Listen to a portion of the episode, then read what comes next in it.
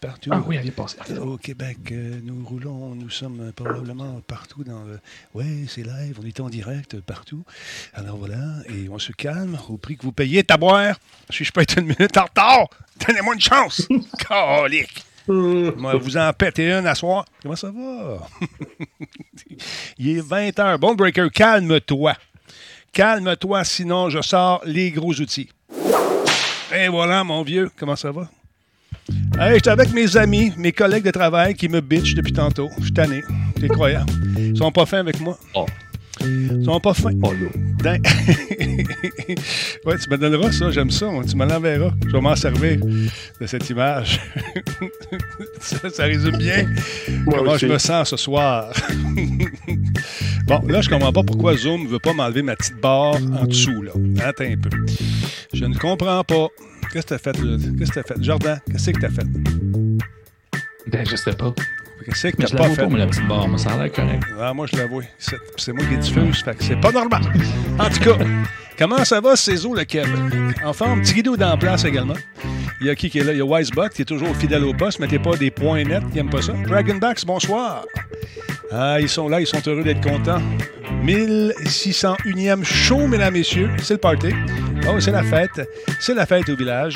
Et pour célébrer le tout, on baptise Jean-François. Et voilà, t'es baptisé. Comment tu vas, mon beau GF, en sucre? T'es de bonne humeur d'être heureux? Ah. Ouais, t'es content? Ah, je suis de bonne humeur, heureux. Euh, est-ce que les voyages te manquent? Ton périple? Mm-hmm. Ouais. Ah, écoute, quand je suis revenu, j'étais déjà, déjà prêt à repartir. Déjà. Tony Rod, 112, mesdames et messieurs, merci beaucoup de votre contribution de 2 C'est sa contribution à chaque émission, 2 piastres. Super gentil, merci énormément. Euh, qui est-ce qui est là part ça? Qui c'est que. Manifestez-vous? Combe est en place. Black Shield, salut! Euh, allô, Tony, merci d'être là encore une fois. Frank du Grenier, comment est-ce qu'il va? Il me semble ça fait longtemps qu'on t'a vu, mon Frank. Qu'est-ce que tu fais de bon, mon tabouin? Ça fait longtemps qu'on t'a pas vu passer dans place. Il y a Maestro QC qui est là. Il y a Tester Pamon également. Combe, toujours là. Il y a Dexter Brick, salut Geekette qui salue tout le monde finalement. Et Metal Ranger, lui, est devenu membre, devenu membre pour le 17e mois. Merci beaucoup. Super gentil, mon chum. Geekette est en place. On sent l'amour dans le chat. Je sais pas ce qui se passe. Une espèce de dose d'amour, une dose. La, sentez-vous, les gars? Sentez-vous ça? Ah, ah, c'est fou de voir ça. C'est incroyable de sentir. C'est le printemps. C'est les effluves. Ah, oui, il y a des gens qui s'en vont rester ensemble. J'ai su ça. Peut-être qu'il y a des ah, gens, ah, des gens qui s'en vont cohabiter. Peut-être des bébés. Des ah, peut-être éventuellement des enfants, des, petits bébés qui courent partout euh, dans le chat. Un peu d'ordre dedans. C'est pas une garderie, ça. ah, Eliane T-Borg, salut, comment tu vas, mon ami? Média du jeu, bonsoir. Katari, je sais pas pourquoi. Bon, écoute donc. Petit vidéo. Je suis certain que je sais tout. Hey, j'ai mes espions dans la place. D'ailleurs, il y en a un de mes espions qui vient de m'envoyer euh, une belle vidéo d'un jeu que j'aime beaucoup qui va avoir une nouvelle carte. On va vous montrer ça tout de suite en partant parce qu'on est même, on est big. Tu sais, c'est Jean-François qui m'a dit de dire ça. C'est toujours très winner de dire on est big. C'est ça, Jean-François, tu m'as dit de dire? C'est ça. je ne mets pas des mots dans ma bouche. Ah, écoute, tu m'as dit, ça. De... Ne mets rien dans ma bouche. non, je vais. T'inquiète. T'inquiète pas. Euh, aucun problème. Tiens, toi. Oui, ça va aller vite, ce show-là. Oui, je le sens. Merci beaucoup à Dragon QC SWAT pour son resub. On a joué ensemble hier. On va peut-être essayer de, partir ça, ce maudit Battlefield 2042-là. Hier, j'étais en train, j'étais prêt à envoyer des mises en demeure. Moi, j'étais fourré d'hier soir. On repassait un autre shot, il n'y a pas assez de monde encore. J'entends que le monde arrive vraiment. Ah ouais, 3, 4, ah ouais. Bon, ça s'en vient tranquillement. Le train lancé, nous dit Black Shield. Darth Vader est en place. Tristan. Tristan? Jordan, je suis ton père. Non, c'est pas ça. Euh, qu'est-ce qui se passe à part ça ici? Qu'est-ce qui arrive de bon? Qu'est-ce qui fait de bon aujourd'hui, les gars? Est-ce que vous avez travaillé fort chez Enclair? Parce qu'Enclair, oui. C'est... musique? Ah, tu veux de la musique? OK. On veut de la musique d'Enclair. Non, il n'aime pas celle-là. Il l'aime pas celle-là. Je ne sais pas pourquoi il l'aime pas. Oh, on, va pas trouver un jingle. Oui. Oh. non, oui, des, des, des, bonnes journées, grosses journées. Mais ça, ça, ça, va très bien. C'est toujours aussi, aussi le fun. Puis je veux bien t'avouer, je vais faire la pire chose ever, c'est-à-dire parler météo. Mais aujourd'hui, j'étais content de voir le soleil parce que hier, je pense que la neige m'a juste tué bien. Ah non, non, pour vrai, j'étais. C'est venu me chercher. C'est soit ça ou vraiment j'ai peut-être combattu la COVID en 24 heures, mais j'étais à terre. Écoute, bon, c'est assez, là, ces niaisages de COVID-là. On arrête ça. C'est plus en mode. C'est fini. Ah. Non, ben écoute, ben, mais toi, tu l'as eu euh, dans les premiers temps. Et je me souviens de cette époque où j'ai eu peur pour toi à l'époque, parce que c'était rough. On savait pas grand-chose de ça.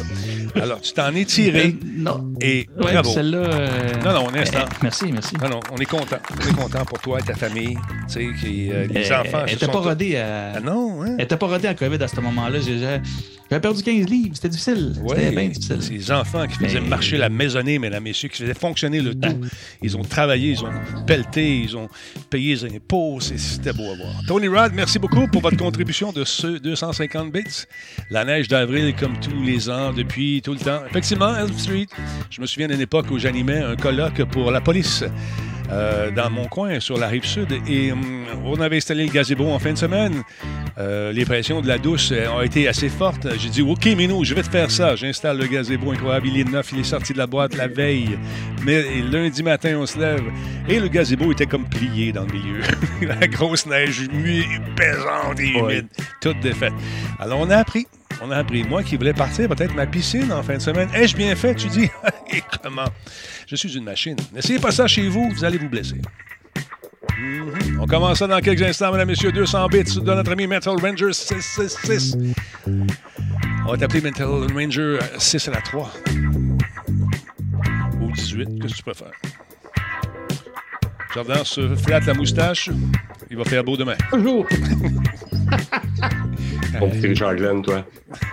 oui, mais vous avez vu mon tic, ça se peut que je l'aille encore ce soir, mais le tic, toi, quand ma barbe atteint juste un petit peu trop long, je gosse avec tout le temps, je m'en rends même pas compte. Fait que merci, Denis, je vais faire attention. Ah non, je ne, je ne loin de moi l'intention de te reprendre comme ça publiquement, te dire, hey, mon viril, lâche-toi le poil. mais euh, oui, ah, promis. OK testicule de rhinocéros? ah, stand by tout le monde, on va commencer ça. Cholet, il reste à peine combien de temps? Oh mon Dieu, reste 18 secondes. Vous avez le temps d'appeler un ami, réserver un voisin, chercher un chip, un thé, un café. Restez là, ça se déroule dans un instant. Ça s'appelle Radio Talbot, mesdames, et messieurs. Je sens que ce soir, encore une fois, nous allons passer à l'histoire grâce à mes deux comparses. Incroyable. Stand by. Pas ça. Attention, la deux, on prend la trois. Radio Talbot est fier de s'associer à Intel pour la réalisation de cette émission et à Alienware pour ses ordinateurs haute performance. Cette émission est rendue possible grâce à Coveo. Si c'était facile, quelqu'un d'autre l'aurait fait. Simple Malte, brasseur de la Grande Albo. Il y a un peu de moi là-dedans. Solotech, simplement spectaculaire. PQM.net, la référence en diffusion web depuis 30 ans. Voice Me Up pour tous vos besoins téléphoniques, résidentiels ou commerciaux. Ouais, monsieur. Là, là, faut que je vous parle en Simonac. Comment ça va? Je suis content de vous retrouver tout le monde. Je suis encore une fois avec mes deux comparses il est de retour de vacances. C'était pas les vacances. Il est allé travailler. Ah, oh. Hein? C'est pas les vacances. Tu travailles toujours à distance. C'est comme ça, toi. Hey! bon, ça y est. Il a hijacké. Il a hijacké le show. Il, m'a volé mon doigt. il, y a, des images là-dessus. Et je le garde. Assassin. Assassin. J'avais jamais. il y a des droits d'auteur de ce doigt-là. Tu savais, Mais je te les remets. Je te les remets autant que tu veux, tes droits d'auteur, comme tu le vois. non, il y a des droits d'honneur puis des droits d'auteur. Ah, là, oui. Euh, comment tu vas, mon beau Ce bout-là ce bout -là en, podcast, il va être merveilleux. Oui, c'est parce que j'explique pour les ah. gens en balado. Euh, un jour, j'ai fait un doigt d'honneur à notre ami Jean-François alors qu'on était dans, dans l'antichambre. Non, on était live, je pense. Non, non, on était live. On était live. On était live.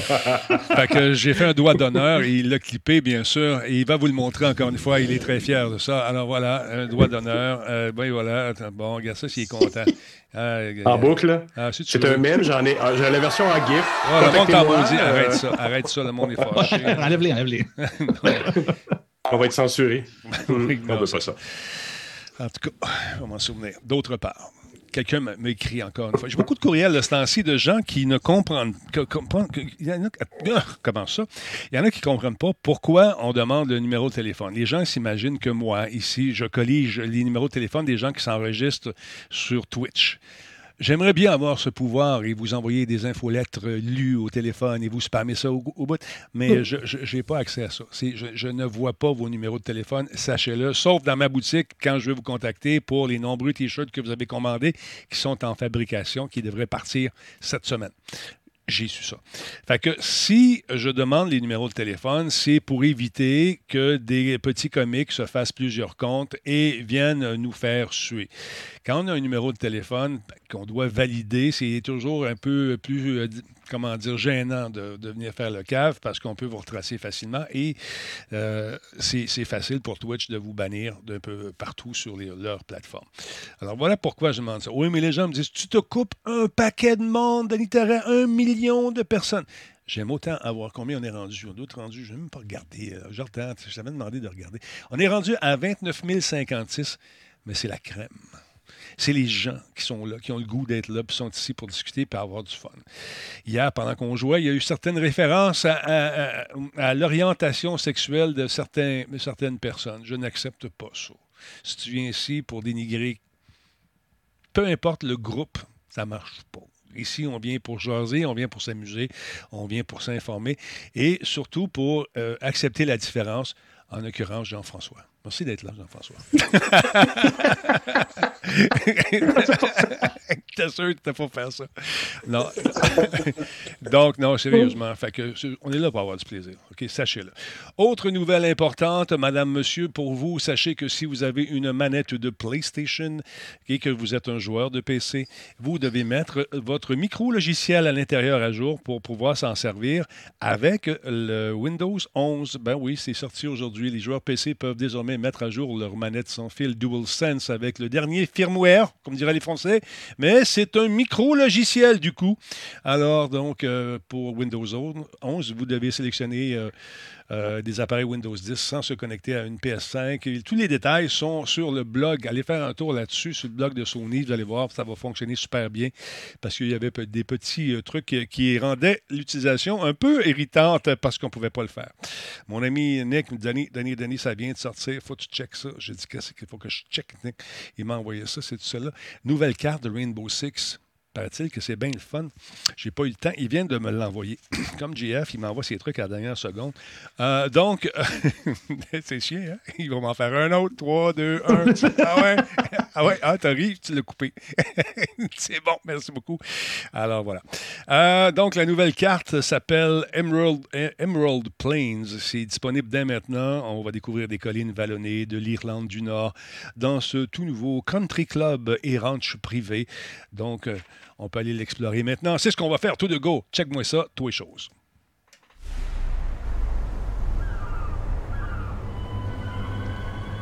Ah, cette musique me donne des frissons. Je suis sur l'épine.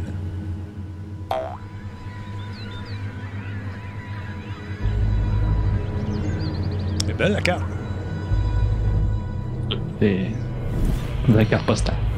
Ben là, ça gère pas, là. Oh, c'est beau ça. Un renard argenté dans une vitrine avec une table de billard pas loin, un piano ou un clavecin. Un plafonnier, incroyable. Ça, semble être un château euh, écossais avec des statues, un jardin et un gars avec un fusil, un britannique qui passe à côté d'un cheval les pattes en l'air. Des ennemis, des malfrats dans un bureau. Il faudra pénétrer dans cette forteresse qui semble impénétrable.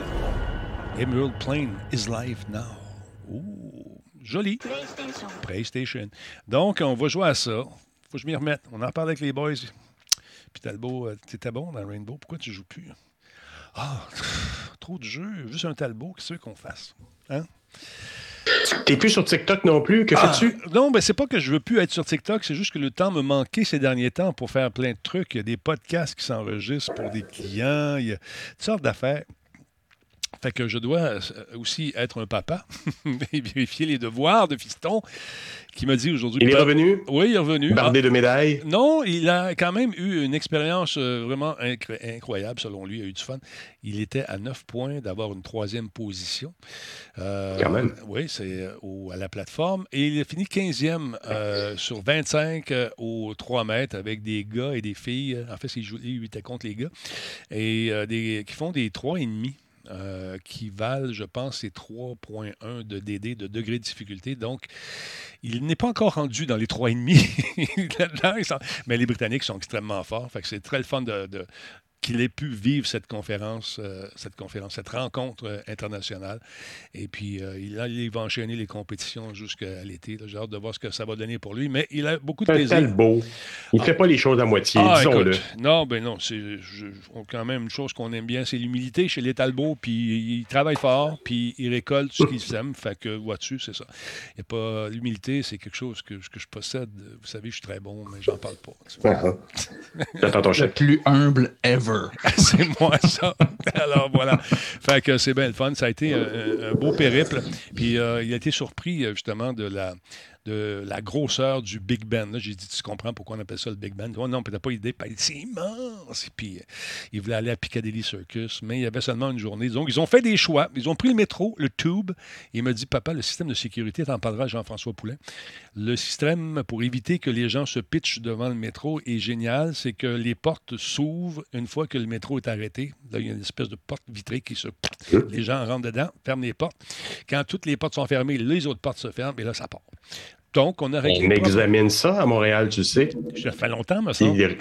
oui, ça fait longtemps. tu sais, à Montréal, des fois, les choses, ils ne bougent pas vite, mais euh, ils y pensent, ils réfléchissent, ils examinent des fois des. Je pense qu'il devait avoir un projet pilote avec des portes, des portes comme ça, euh, beto, dans une station ou deux. Mais ça coûte cher. Ça, ça, ça coûte, ça coûte cher. Ça coûte très cher. Ça coûte extrêmement Mais ça, tu sais, si tu veux plus entendre le petit message le matin quand tu prends le métro, qu'il y a une porte coincée, on sait que quand c'est une porte coincée, c'est pas vraiment une porte coincée. Non, c'est ça. C'est pas, c'est pas vraiment intéressant.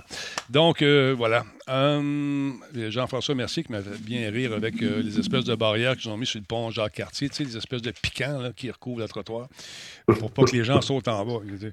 Hé, hey, au lieu de sauter en bas, Christ-toi de 20 chars! J'avais trouvé ça pas pire. Parce qu'un côté, c'est protégé, de l'autre bord, ça ne l'est pas. En tout cas, voilà. qu'est-ce que c'est le, le, le, scraping de page web, euh, Jordan? tu, m'as appris quelque chose aujourd'hui. Je savais qu'on pouvait siphonner des, des sites web. Est-ce que c'est -ce qu'on appelle le scraping? Oui, bien, c'est. On, on, pourrait dire siphonner, mais mettons qu'on officiellement le scraping, donc le, ben, c'est ça, il n'y a pas comme de terme francophone français là-dessus. on, va, on va appeler scraping. Ou, euh, euh, instant, j'ai une suggestion pour toi, le glanage ah, d'informations. Non, on glane plus, on, ne glane pas, on ramasse. on. Oui, ben c'est ça. C'est, en fait, c'est automatiser la capture de données de public. Donc, euh, mais la notion de public est très importante. Euh, et c'est là où la nouvelle est sortie dernièrement. J'en ai parlé il y a quelques temps parce que c'est quelque chose qui dure depuis longtemps. Euh, je donne une mise en contexte avant de donner la nouvelle. 2017, LinkedIn poursuit une entreprise qui s'appelle HiQ, qui en fait faisait du scraping sur LinkedIn. Qui, et, et finalement, ce qu'ils autres voulaient faire, c'était ramasser le plus d'informations possible pour aller sortir des données au niveau de l'emploi ce qui officiellement n'est pas quelque chose de dangereux et il n'allait pas exposer la vie privée de, gens. Il y mhm. avait accès à des données qui sont dites privées. LinkedIn les a poursuivis disant que ben, dans leurs euh, conditions d'utilisation, en fait, ils disent qu'on n'a pas le droit de faire ça, c'est-à-dire de mettre un système automatisé pour aller chercher beaucoup d'informations et après ça, ramasser ça dans une base de données. Bien, euh, là, aujourd'hui, ça fait plusieurs fois que ça passe.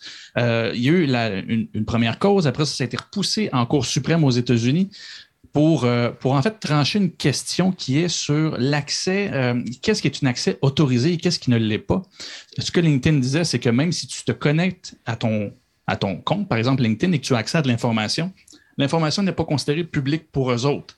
Ce qui fait que si tu glanes, si tu scrapes l'information sur le site, ce serait illégal. OK. Ben là. Attends, j'ai un terme que j'ai bien aimé par CB. Euh, le chalutage de site web. Tu sais, un chalut, c'est l'espèce de truc euh, qui traîne une grande, grande, grande toile, un, filet derrière pour ramasser tous les poissons ou les affaires dans l'eau. Oh. Donc, le chalutage, j'aime ça. Bravo, bravo, je suis content. Bruno va être content. On passe à Bruno, hein, qui nous trouve tout le temps des beaux termes. Merci. Ouais, et voilà, le chalutage, j'aime ça. Voilà. Le chalutage, OK. On va, je vais alterner entre les deux pour qu'on continue à suivre quand même ce que je veux dire, parce qu'on vient d'introduire un nouveau mot. Oui. Alors, euh, le chalutage d'informations, ben, en fait, c'est lorsque la Cour suprême a dû encadrer ce qu'est euh, l'accès autorisé ou pas. Et eux ont tranché en disant, ben, à partir du moment que tu as accès à l'information parce que tu es connecté sur ton compte personnel, ben, c'est considéré comme étant public. Je vais vous donner des exemples pour suivre, euh, pour suivre un petit peu plus après. Retour après ça à la Cour d'appel. La Cour d'appel finalement tranche aujourd'hui et c'est ça la nouvelle, c'est-à-dire que là, c'est officiellement légal et là, c'est nommé comme ça. Avant, il y avait un doute, et là, maintenant, c'est maintenant légal officiellement de faire du scraping dans des données publiques. Et c'est là où c'est très, très particulier. La marge n'est pas grosse euh, entre ce qui est considéré comme accès public et ce qui est, accès, ce qui est considéré comme euh, privé ou du moins protégé. Si je vous donne un contexte, par exemple, ben c'est ça, tu te connectes sur ton compte LinkedIn. Avant que tu te connectes sur ton compte LinkedIn, tu n'as pas accès à l'information. Donc, si tu utilises un scraper, donc un logiciel qui va aller chaluter toute l'information du côté de LinkedIn et que ça implique que ce système-là, euh, de façon illégale, brise des barrières et accède à l'information sans avoir d'autorisation, ça, ce serait illégal. Par contre, si toi, tu as un compte, tu es connecté à, cet espace-là et tu as accès à tous les profils ouverts qui sont nommés comme étant publics, bien là, ça, ton logiciel aurait le droit d'aller chercher l'information auquel ton compte personnel a accès. Et c'est là où LinkedIn, eux, ne sont pas contents de ça. Parce que les autres, ils considèrent que, ben non, ça, va toucher à la vie privée des gens, puis on ne sait pas ce qu'ils vont faire avec les données qui ont euh, chaluté mm-hmm. slash scrapé. Mm-hmm.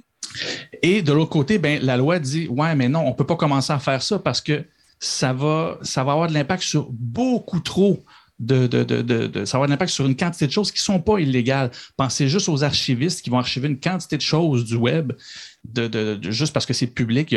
pensez juste à archive.org ben, qui, qui permet d'accéder à des vieux, vieux, vieux sites. Il y a une quantité d'informations comme ça qui sont chalutées, scrapées, puis euh, sont rassemblées pour garder ne serait-ce qu'une valeur historique. De l'autre côté, tu as des chercheurs comme HiQ ou euh, d'autres entreprises qui font des recherches qui n'utilisent pas les données pour vendre ces données-là, mais sortir des tendances, que ce soit au niveau de l'emploi, au niveau de la population. Ce sont d'immenses bases de données, LinkedIn et Facebook, etc. Donc, tout ce qu'on peut accéder, s'en servir pour des recherches, bien évidemment que c'est important. Donc, la, la loi a tranché de ce côté-là et LinkedIn n'est pas content. La cause est malheureusement pas terminée comme ça. Ils vont essayer de, travailler au corps d'une autre façon. Mais euh, c'est quand même une grosse victoire, si on peut dire, d'avoir tranché de cette façon-là euh, cette semaine. Parce que ben, c'est ça, ça touche au travail des journalistes. Je vous parle souvent de OSINT, donc le Open Source Intelligence. Il y a une quantité d'informations qu'on a accès, ne serait-ce que par, par exemple ce qui se passe en Ukraine. Sans des outils euh, de, de, scraping, on n'aurait pas accès à une quantité d'informations comme on en a là. Donc, et c'est là où que plusieurs spécialistes légaux, donc des avocats, mais il y a aussi des juges qui ont donné des entrevues dans les, d'anciens juges à la retraite qui ont donné des entrevues dans les, euh, dans les médias. Puis, en fait, eux, ce qu'ils déplorent, c'est pas, c'est que la cause est comme pas alignée de la bonne façon. LinkedIn veut empêcher de faire du scraping quand scraping n'est pas un problème en tant que tel. Qu'est-ce que tu fais avec les données que tu as? Tu chaluté. C'est l'utilisation. Ça, ça c'est un enjeu. Et là, là, on sort des cas qui sont particuliers. Je vous ai déjà parlé de Clearview AI et Clearview qui sont, sont servis de données publiques pour ramasser des bases de données de visage sur une quantité de monde. Et, là, ils ont mis des algorithmes de reconnaissance faciale. Et là, après ça, eux, leur service qu'ils vendent, c'est que tu cherches quelqu'un, peu importe où il est, tu prends une photo de, de, de de, vidéo de sécurité ou peu importe, tu mets ça dans le système, il peut te sortir la personne que c'est. Ça, c'est une invasion de vie privée. Et on a vu que l'utilisation que les clients peuvent en faire, ils peuvent même ils peuvent sortir leur téléphone dans un party puis faire une recherche sur Clearview. Donc, c'est pas autant le scraping qui est un problème. C'est la façon qu'on l'utilise. Parce que si je regarde, pardon, si je regarde euh, cette euh, illustration que j'ai prise sur le web, on se rend compte que ça se fait sur tout ce qui se passe sur le web, finalement, sur les feeds RSS, sur les sources de nouvelles, les sites web, euh, le prix des, des, objets sur, le, sur les, sites de vente, etc., etc. Ça se fait partout.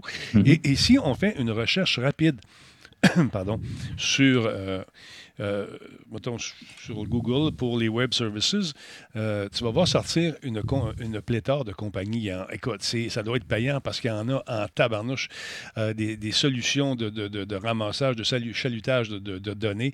Ça pleut, mon ami. Il y en a énormément. Donc, est-ce qu'il faudrait prévoir une certaine législation là-dessus pour éventuellement légiférer sur l'utilisation de ces données-là ou si ça se fait depuis toujours, mais c'est l'utilisation qui a changé? Ben, en fait, c'est là où ça va devoir être tranché. Malheureusement, ce ne sera pas à travers cette cause-là, du moins pas comme elle est actuellement, que ça va se faire. Et c'est vraiment ce qui est dommage parce qu'au final, le web est une mine d'informations. Quand on peut rassembler cette information-là pour sortir des tendances, ça peut être super intéressant et super important. Et encore là, quand je vous dis qu'il peut avoir un impact au niveau euh, de, choses euh, qu'on prend pour acquis, ben, si par exemple LinkedIn aurait remporté cette cause-là et qu'on aurait déterminé que n'importe quel système automatisé qui va chercher de l'information sur Internet et le ramasse en base de données est illégal, ben, un crawler, un bon, un bon euh, crawler Google, je n'ai pas de terme français non plus pour ça, ceux qui vont, en fait, les robots de Google qui vont faire le référencement auraient pu rentrer dans cette tranche-là de, ben, ils vont chercher de l'information publique, mais sans l'accord de quel. C'est là où ça avait un impact à un niveau beaucoup trop gros. Et c'est là où la, la, la, cour, euh, la Cour supérieure a fait OK, non, là, le scraping, c'est légal tant que tant que l'accès, mettons, ton poste ou ton compte ou peu importe, donne accès à cette information-là, tu y as droit. Par contre, c'est là où il y a d'autres lois qui pourraient rendre en compte si tu partages cette information-là. On pense juste au doxing sur les réseaux sociaux. C'est pas parce que je peux trouver ton adresse personnelle que je peux la diffuser publiquement. Mm-hmm. Donc, il y a d'autres notions. Mais la cause de LinkedIn, malheureusement, c'est pour carrément empêcher les gens de scraper, de chaluter sur Internet. Et ça, ben, à date, c'est plate qui maintiennent cette cause-là. Ils disent que leur cause est noble parce qu'ils veulent protéger la vie privée des gens. Je pense qu'on est rendu ailleurs dans le cheminement euh, des données privées. Et je pense que la question serait plus qu'est-ce qu'on fait avec ces données-là? Et présentement, c'est une occasion manquée. On va voir peut-être que là, LinkedIn a dit la cause n'est pas finie, on va poursuivre nos efforts. Est-ce qu'ils vont justement changer d'angle pour peut-être aller vers ça? Hmm, peut-être, je ne le sais pas. Mais pour le moment, c'est pas ça. Mais pour ceux qui font du scraping, sachez que si vos intentions sont bonnes, que ce soit pour du journalisme ou pour n'importe quelle euh, cause qui, vaut la peine, ben c'est officiellement légal. Puis aux États-Unis. Parce que j'ai revu. aux États-Unis. Ben, oui, c'est aux États-Unis. Mais indirectement, ça, a l'impact aussi à travers, à travers le monde. On en a parlé l'autre fois, les différentes lois dans les pays. Ben, à partir du moment que l'Internet, c'est ouvert à travers le monde, ça a de l'impact aussi ici. Fait que si vous voulez scraper des sites tout, américains, ben vous avez, vous avez le droit, en fait. C'est permis, mais il faut l'autorisation, il faut un compte qui vous donne accès à ces informations. J'ai comme l'impression que les politiques d'utilisation de ces comptes-là vont changer. on va écrire des paquets de. on va, on va parler de ton autre patente tantôt pour lire justement ces politiques euh, d'utilisation. Rock Lecoq, merci beaucoup d'être là pour un 23e mois dans la Talbot Nation. Euh, renouveler son abonnement. Juste une seconde. Balou QC également, 52e mois. Il y a PC Baby qui nous suit. Maestro également a fait un cheers de 100 bits. Et Milton Rangers, 200 bits. Manu, merci d'être là. Et Tony Rod, encore une fois, merci pour le 250 bits. T'allais dire, mon beau bonhomme.com? Euh, que tu as raison, il y a beaucoup d'amour sur le, sur le, chat. ce soir. Il y a Space Trash Show qui dit Il est beau quand même, notre Jordan, n'est-ce pas? C'est incroyable. incroyable. Et Maestro Québec qui dit euh, Tu as quand même raison et tu fais bien de le souligner. Hein? Franchement, il y a de l'amour, là. Il y a de l'amour, il faut, le dire. Il est beau, notre jardin, il est jeune, il a l'avenir devant lui. C'est lui. Voilà. C'est là, c'est ça, c'est exactement ça. Mesdames, Messieurs, c'est le moment de jeter un coup d'œil pendant que ma montre sonne. Oui, parce que je m'étais mis un rappel euh, pour la fameuse euh, chronique Coveo. Qu'est-ce que c'est le poste qu'on vous propose cette semaine? Regardons ça. J'ai le plaisir de m'entretenir aujourd'hui avec Leslie Wu, qui fait quoi exactement chez Coveo? Qu'est-ce que tu fais là-bas, toi? Oui, donc moi, je suis recruteuse pour les départements des services professionnels et aussi en recherche et développement. Donc, je recrute souvent pour des développeurs euh, en R&D ou, mettons, des développeurs avec des profils qui sont un peu plus en consultation. Qu'est-ce qu'on fait en tant que développeur de solutions de services professionnels? Je ne sais pas si je pourrais peut-être expliquer un petit peu la différence en mettons un développeur de solutions et un développeur euh, en R&D. Euh, peut-être pour commencer un petit peu avec service professionnel, c'est vraiment l'équipe qui va prendre le produit de base de Coveo et l'implanter chez les clients, tout en customisant, en vraiment personnalisant cette solution-là pour les besoins. Tandis que R&D, là, ça va être plutôt s'occuper de développeurs, c'est dans la phase de conception. Bon, ça, c'est un petit peu le background euh, information que je pourrais partager. Et pour plus précisément, je dirais, le développeur de solutions, c'est vraiment la personne clé qui s'occupe de l'implantation. C'est vraiment de développer et configurer Coveo dans l'environnement du client. Donc, ce que ça veut dire, c'est développer des solutions un peu plus innovantes en amenant la, personnalisation de notre produit, euh, la personnalisation de nos fonctionnalités pour vraiment répondre aux besoins des clients. Euh, on va appeler à configurer en fait la, la plateforme et s'assurer qu'en fait toutes les fonctionnalités qu'on a et les plugins sont bien optimisés. Euh, c'est aussi adapter nos, euh, algorithmes de pertinence euh, en fonction des, besoins encore de l'utilisateur. Euh, donc, c'est-à-dire l'indexation des milliers de, ou des, des, milliers ou des millions de données de nos clients. Et dépendamment du cas d'utilisation, donc on en a quatre chez Coveo. On peut parler de données venant euh, des attributs ou caractéristiques de produits ou même des attributs et caractéristiques euh, de documents. Donc, c'est un peu ça, développeur. Ça prend quoi comme qualité pour occuper euh, ce poste-là, selon toi? Que, que, le candidat idéal, ça serait qui pour toi? Oui, donc on recherche quand même des profils assez seniors pour ce rôle-là. Donc, je dirais un minimum de 5 ans d'expérience euh, très confortable avec JavaScript, TypeScript, donc euh, Angular. Un petit bonus si le candidat est assez confortable avec Python, euh, C Sharp ou Java. Et on veut de l'expérience avec des déploiements d'applications web, que ce soit dans un environnement qui est plus Windows, un environnement cloud, donc avec AWS, GCP et Azure. On cherche aussi, mettons, des, des, profils vraiment de consultation, donc des profils un peu plus client-facing ou contact client, donc des, des profils qui ont déjà travaillé main en main avec nos clients externes durant des, projets d'implantation. Euh, on recherche vraiment des, profils qui savent comment écouter les clients, comprendre les besoins des clients et aussi challenger les clients euh, sur certains requis ou besoins qu'ils ont. Et finalement, je dirais euh, des profils quand même assez autonomes, qui ont peut-être quasiment un esprit entrepreneur, entrepreneurial, euh, qui savent gérer l'horaire, puisque euh, ces développeurs-là vont travailler sur plusieurs projets clients, donc mettons trois à sept clients différents. Parlons justement des horaires. Est-ce qu'on est sur, euh, encore une fois, des espèces d'horaires qui sont hybrides, c'est-à-dire que je peux travailler une partie à la maison, une partie au bureau? Comment c'est rendu là, chez Coveo? Qu'est-ce que vous faites concrètement? Oui, donc c'est vraiment hybride en ce moment. On vient autant de fois qu'on veut au bureau je dirais idéalement minimum deux fois dans le sens que si nos happy hours se passent souvent les jeudis, on a des petits events, des lunchs euh, les mardis, mettons. Donc les mardis et jeudis, c'est nos euh, journées euh, clés, mettons, pour tout ce qui est team building, activité, Coveo Live. Euh, mais c'est vraiment au choix de l'employé combien de fois tu veux venir. Une journée, cinq journées, vraiment au choix. Donc, j'imagine que le jeudi, pour les happy hours, il y a plus de monde. c'est ça, exactement, oui. OK. Donc, euh, encore une fois, on tient à rappeler aux gens que s'ils veulent justement postuler à ce poste ou encore à d'autres postes, c'est possible de le faire en ligne euh, tout simplement en remplissant des fiches, c'est ça? Exactement. Vous pouvez le faire vraiment en ligne sur notre page carrière. Vous pouvez contacter les différents recruteurs qu'on a à Coveo ou même juste euh, contacter quelqu'un, un employé chez Coveo. Ils vont pouvoir rediriger vers nous. Et si jamais vous cherchez un job qui n'est pas nécessairement le job qu'on vous présente aujourd'hui, c'est possible également de le faire, Leslie, en se promenant sur la page des emplois, parce qu'il y en a beaucoup d'emplois chez Coveo. Exactement. On a beaucoup d'emplois, que ce soit des profils très techniques dans euh, recherche et développement, PS, euh, ou même dans vente, marketing et tout. On a vraiment plusieurs emplois en ce moment. Alors voilà, Leslie, euh, qui conclut cette entrevue. Merci beaucoup d'avoir été là, Leslie. Merci beaucoup, Denis. Coveo.com. Tu cherches un job? On a peut-être un pour toi. Simple comme ça, mesdames, messieurs. Coveo, un fleuron québécois. Vous aurez deviné que j'ai fait l'entrevue un peu plus tôt cette semaine. Et euh, oui, il y a des jobs d'affaires, monsieur. Euh, il y a des jobs en UX, il y en a. Ça vous tente d'en savoir euh, davantage. Allez faire un tour sur cette page. il y en a d'ouvrages. Ils ont quatre bureaux dans, dans, au Québec, Montréal. Il y a une job en UX. À Ville de Québec, on cherche quelqu'un également. Pardon? Ils croient en ça, les UX. Ben, OK, OK. Ouais, ouais, moi, je, oui, c'est ça. Hein? Tu, tu, tu, tu, perds le foyer. ben Donc, c'est intéressant. Donc, une belle grosse compagnie avec bien, bien, bien de la job. Puis, je, dans les postes offerts, s'il y a quelque chose qui. Euh, en fait, si vous ne trouvez rien, vous pouvez rentrer euh, des informations dans le domaine dans lequel vous êtes et ils vont peut-être être en mesure de vous orienter et vous offrir quelque chose de connexe. C'est ça que je trouve très, très cool également. Jean-François, tu voulais nous parler d'un jeu qui s'appelle Elden Ring, la portion UX, j'ai été sidéré de voir ça. Pourquoi? Pourquoi donc? Ben oui, des fois, je fais un petit crochet dans ma vie comme ça pour, euh, hein, pour satisfaire un peu ton émission. Je me dis, on va parler un peu de jeu puis de UX, allons-y. Euh, non, mais j'ai vu un article qui me semblait intéressant, puis une petite polémique qui tournait autour du jeu.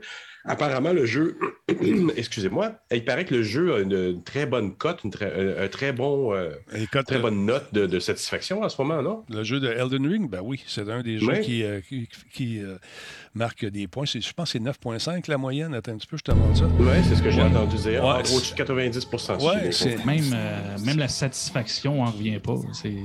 ça marche. Ben, alors, comment tu veux approcher ça, cette histoire-là? Hein? Ben, écoute, moi, j'ai trouvé ça intéressant parce que euh, ce que j'ai lu là-dessus, c'est qu'il y a, y a un, petit débat qui a, été euh, démarré euh, par un monsieur. Voyons, sont mes notes? J'avais la note, le, monsieur. Voyons, je l'ai mis. En tout cas, il y a quelqu'un sur Twitter qui a parti un petit débat en disant. ah oui, c'est ça, Jason Schreier, qui apparemment est un critique de jeu et qui aurait dit Moi, pour jouer, ce que je fais, c'est que je me mets un petit un, euh, pas un Google Note, mais euh, un, petit document note à côté pour pouvoir prendre en note tous les trucs que je vis dans le, jeu. en voulant en dire, puis il y a plein de gens qui l'ont interprété un peu croche, parce que ce que lui essayait de dire, selon, euh, selon ce que j'ai lu, c'est que, que la plupart des jeux maintenant te demandent de faire des missions. Tout le temps de faire des missions, d'aller à quelque part, de sauver une princesse, de faire ci, de faire ça. Et dans celui-ci, le monde est ouvert. Donc, tu te promènes, puis les indices sont pas tout le temps si évidents, mais c'est le but. C'est vraiment un monde ouvert dans lequel tu te promènes, puis que tu découvres des choses.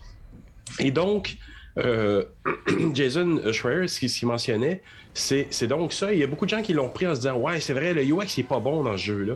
Puis en fait, euh, je pense que les gens ont été un peu formatés dans les dernières années à des jeux qui les prennent par la main, qui leur font faire des missions, une mission après l'autre, comme je disais, puis que tu avances là-dedans.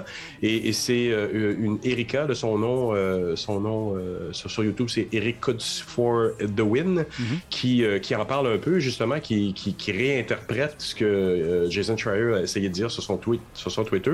Mais, excusez-moi, L'argument a été repris un peu partout. C'est, ça a parti un grand thread sur, Reddit, sur Twitter. Les gens ont commencé à critiquer l'UX, mais en fait, il n'y a pas de critique si tu prends le jeu pour ce qu'il est, qui est un jeu de pure exploration.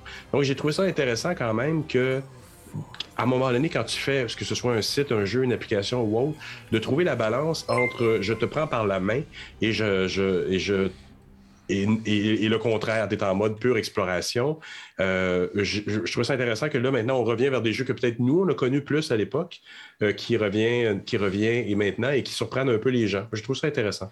Mais euh, l'histoire de prendre des notes, moi, je fais ça aussi. Quand je joue, j'ai toujours un crayon papier. Tu prends des notes, toi? Ben, il faut, mm. il faut parce que, à moment donné, la quantité de, de, jeux... Dans ce jeu-là en particulier ou en général? Dans celui-là, je ne l'ai pas joué parce que c'est pas mon genre de jeu personnellement, mais dans les jeux en général, je fais ça, je prends des notes. Et si le UX n'est pas bon, je l'écris, c'est sûr. Mais je l'écris dans ma critique. si je regarde euh, comment la comment on est, on est pris en main comme joueur là-dessus. Moi, ce que j'ai c'est lorsqu'on nous prend vraiment par la main pour on dit OK, tourne à gauche, non, pas là, tu peux pas y aller. Ça. mais c'est plus ça les jeux aujourd'hui. Ouais. c'est plus ça les jeux aujourd'hui. J'ai retrouvé justement le, truc en question. Je ne sais pas, je vais être en mesure de te le montrer. Je pense que oui. Euh, un instant, je te montre ça. Si pendant que tu cherches ça, si on fait un parallèle entre les de, UX euh, en, général, puis ce que tu amènes avec euh, Elden Ring et, et en fait, la même chose que pour Minecraft quand tu regardes ça. Mm. C'est-à-dire l'absence de repères. Quand c'est bien fait, Minecraft, il n'y avait, pas de, avait pas de guide, il n'y avait rien au départ. Là, ça s'est construit par la communauté, mais il n'y avait rien. En bowling, ça n'a pas empêché son immense succès du côté de, de, de, Ring, mais c'est un, peu, un peu ça. L'idée, c'est l'expérience qu'ils veulent te donner, mais ils ont construit, puis c'est ça que je trouve hot. Moi non plus, c'est pas mon genre de jeu, mais je vais avouer que la, la, cette espèce d'euphorie autour de, de ce jeu-là présentement, j'ai regardé beaucoup de vidéos et c'est là où ce que, ce que je trouve intéressant, c'est ça, c'est le UX, il n'est pas mauvais. Il est construit pour ce qu'ils veulent te faire vivre, et, mais ils ont construit l'environnement. Même si tu te cherches, il arrive quelque chose. Puis ça, juste ça, c'est de, un design en tant que tel. Tu sais pas où tu vas, mais ils sont arrangés pour pas que tu aies l'impression de perdre ton temps. Puis ça, pour vrai, c'est, c'est, tellement. C'est, un. Comment je dirais ça? Ben, je pense que c'est le, Saint Graal du design euh, d'expérience de jeu. Parce que ton expérience de jeu à toi, celle de GF et la mienne vont être complètement différentes parce qu'on n'aura pas fait pris les mêmes chemins. On va vivre, on, crée nos propres scénarios dans ces jeux-là. Et moi, je me souviens, la première fois qu'on a vraiment vécu ça euh, de façon intense à l'équipe euh, avec M. Net, c'est quand on jouait tout le monde au, à Grand Theft Auto. Puis euh, quand moi, j'ai dit, hey, un jour, je me, me promenais, j'ai vu une soucoupe volante qui a pris une vache, qui est partie avec, ma voiture, elle a arrêté. Puis là, au bureau, ils disaient, ouais, on donc, hein, ça se peut pas. On a vécu ça également dans Fallout, alors que les Fallout étaient bons. Souvenez-vous, tout le monde partait de son bord, on faisait nos missions. Donc, chaque, chacun d'entre nous vivait un chapitre qui lui était propre de cette grande aventure-là. Puis c'est ça qui est le fun dans ces jeux-là. Mais il y a des, gens, il, y a des gens qui n'embarquent pas là-dedans, Jeff. C'est ça l'affaire. Ah non, je, mais je suis d'accord. Mais, mais de là à blâmer le UX, c'est là où moi, j'embarquais pas. Puis de toute façon, le UX dans les jeux, puis je pense qu'on en avait parlé l'année dernière, c'est que euh, euh, je, pense que le UX dans le jeu vidéo, il est volontairement fait avec un petit côté qui te force à découvrir des choses, qui te force à être, qui va être un peu abrasif volontairement. Mhm. Puis c'est une, game designer qui a travaillé chez Ubisoft qui m'avait dit ça. Il y a des choses qu'on fait exprès pour mal nommer, qu'on fait exprès pour mal designer, pour que les gens, quand ils trouvent, ils se disent Hey, ça, c'est à moi. Ça m'appartient, ce feature-là. Donc, une certaine valorisation. C'est ça. a une valorisation à travers même un soi-disant mauvais UX, dans le fond. Mhm. Vois-tu, il y a Mad qui dit c'est ce que j'aime euh, justement dans ce jeu, on ne te prend pas par la main de A à Z. Et tu peux prendre des décisions en fonction de tes forces et tes faiblesses, effectivement.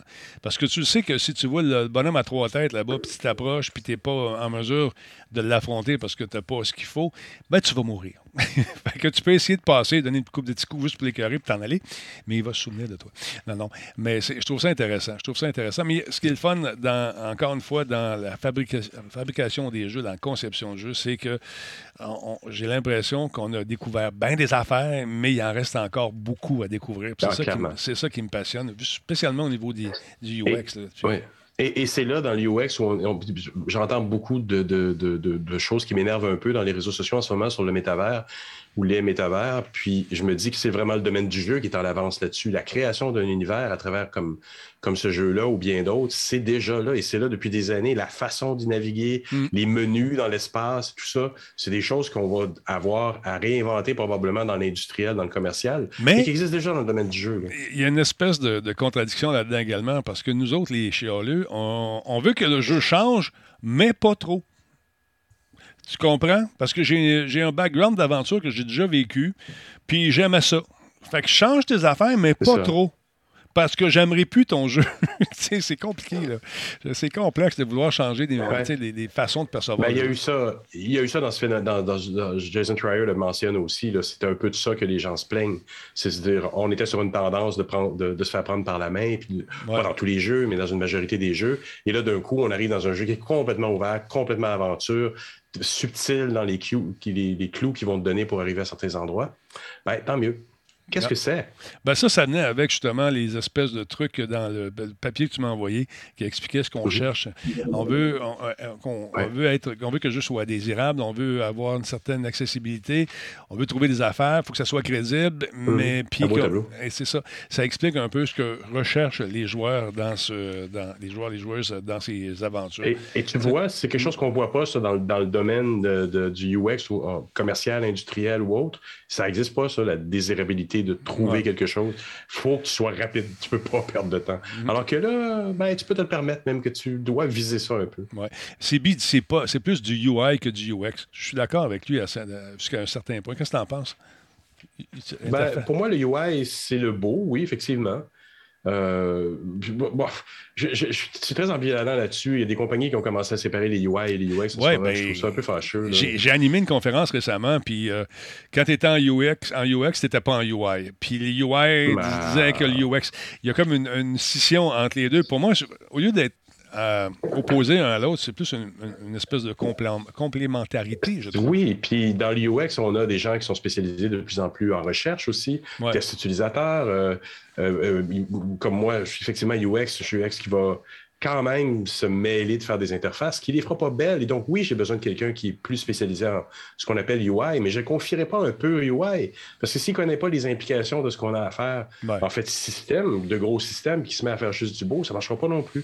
Donc, c'est un UX, mais avec un très fort penchant pour savoir faire du beau. Mais il y a une grande tendance en ce moment, c'est que vous arrivez trop tard dans le développement du jeu. Puis toi, je sais que tu te bats depuis le début à dire, regarde, Impliquez-nous dans le début de votre après-projet parce qu'une fois que les bases sont établies, une fois que les dés sont jetés, c'est toujours plus dur de faire changer quelque chose quand ça fait six mois que tu travailles dessus puis tu te rends compte que ça ne marche pas à la fin.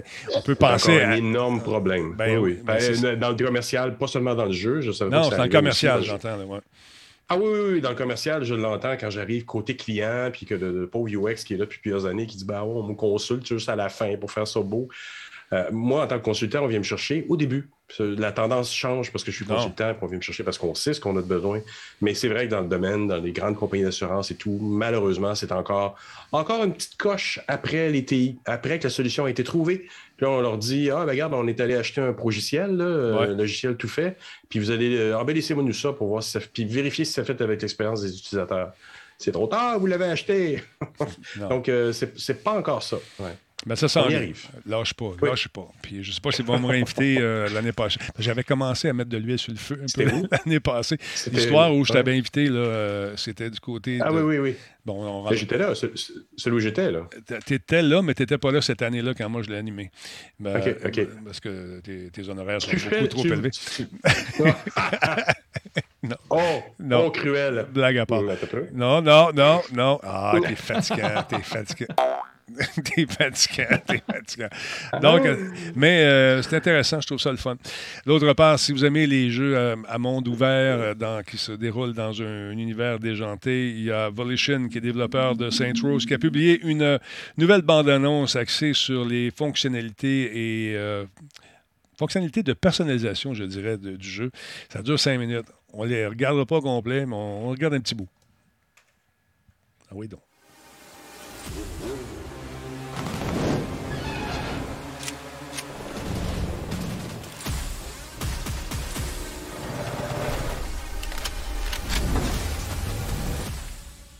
Ça va être fou, ça. Saints Row gives you the ultimate freedom to express yourself in the weird Wild West. You've never seen anything like this before, so buckle up. Out here, it's every boss for themselves. Gonna give you the lay of the land, how to craft your perfect boss, your fleet of sweet rides, your weapons, your crew, and even your Saints HQ. It's time to build your criminal empire in style. People come to Santo Eliso from all over because it's a place that bleeds attitude. Here, you do you.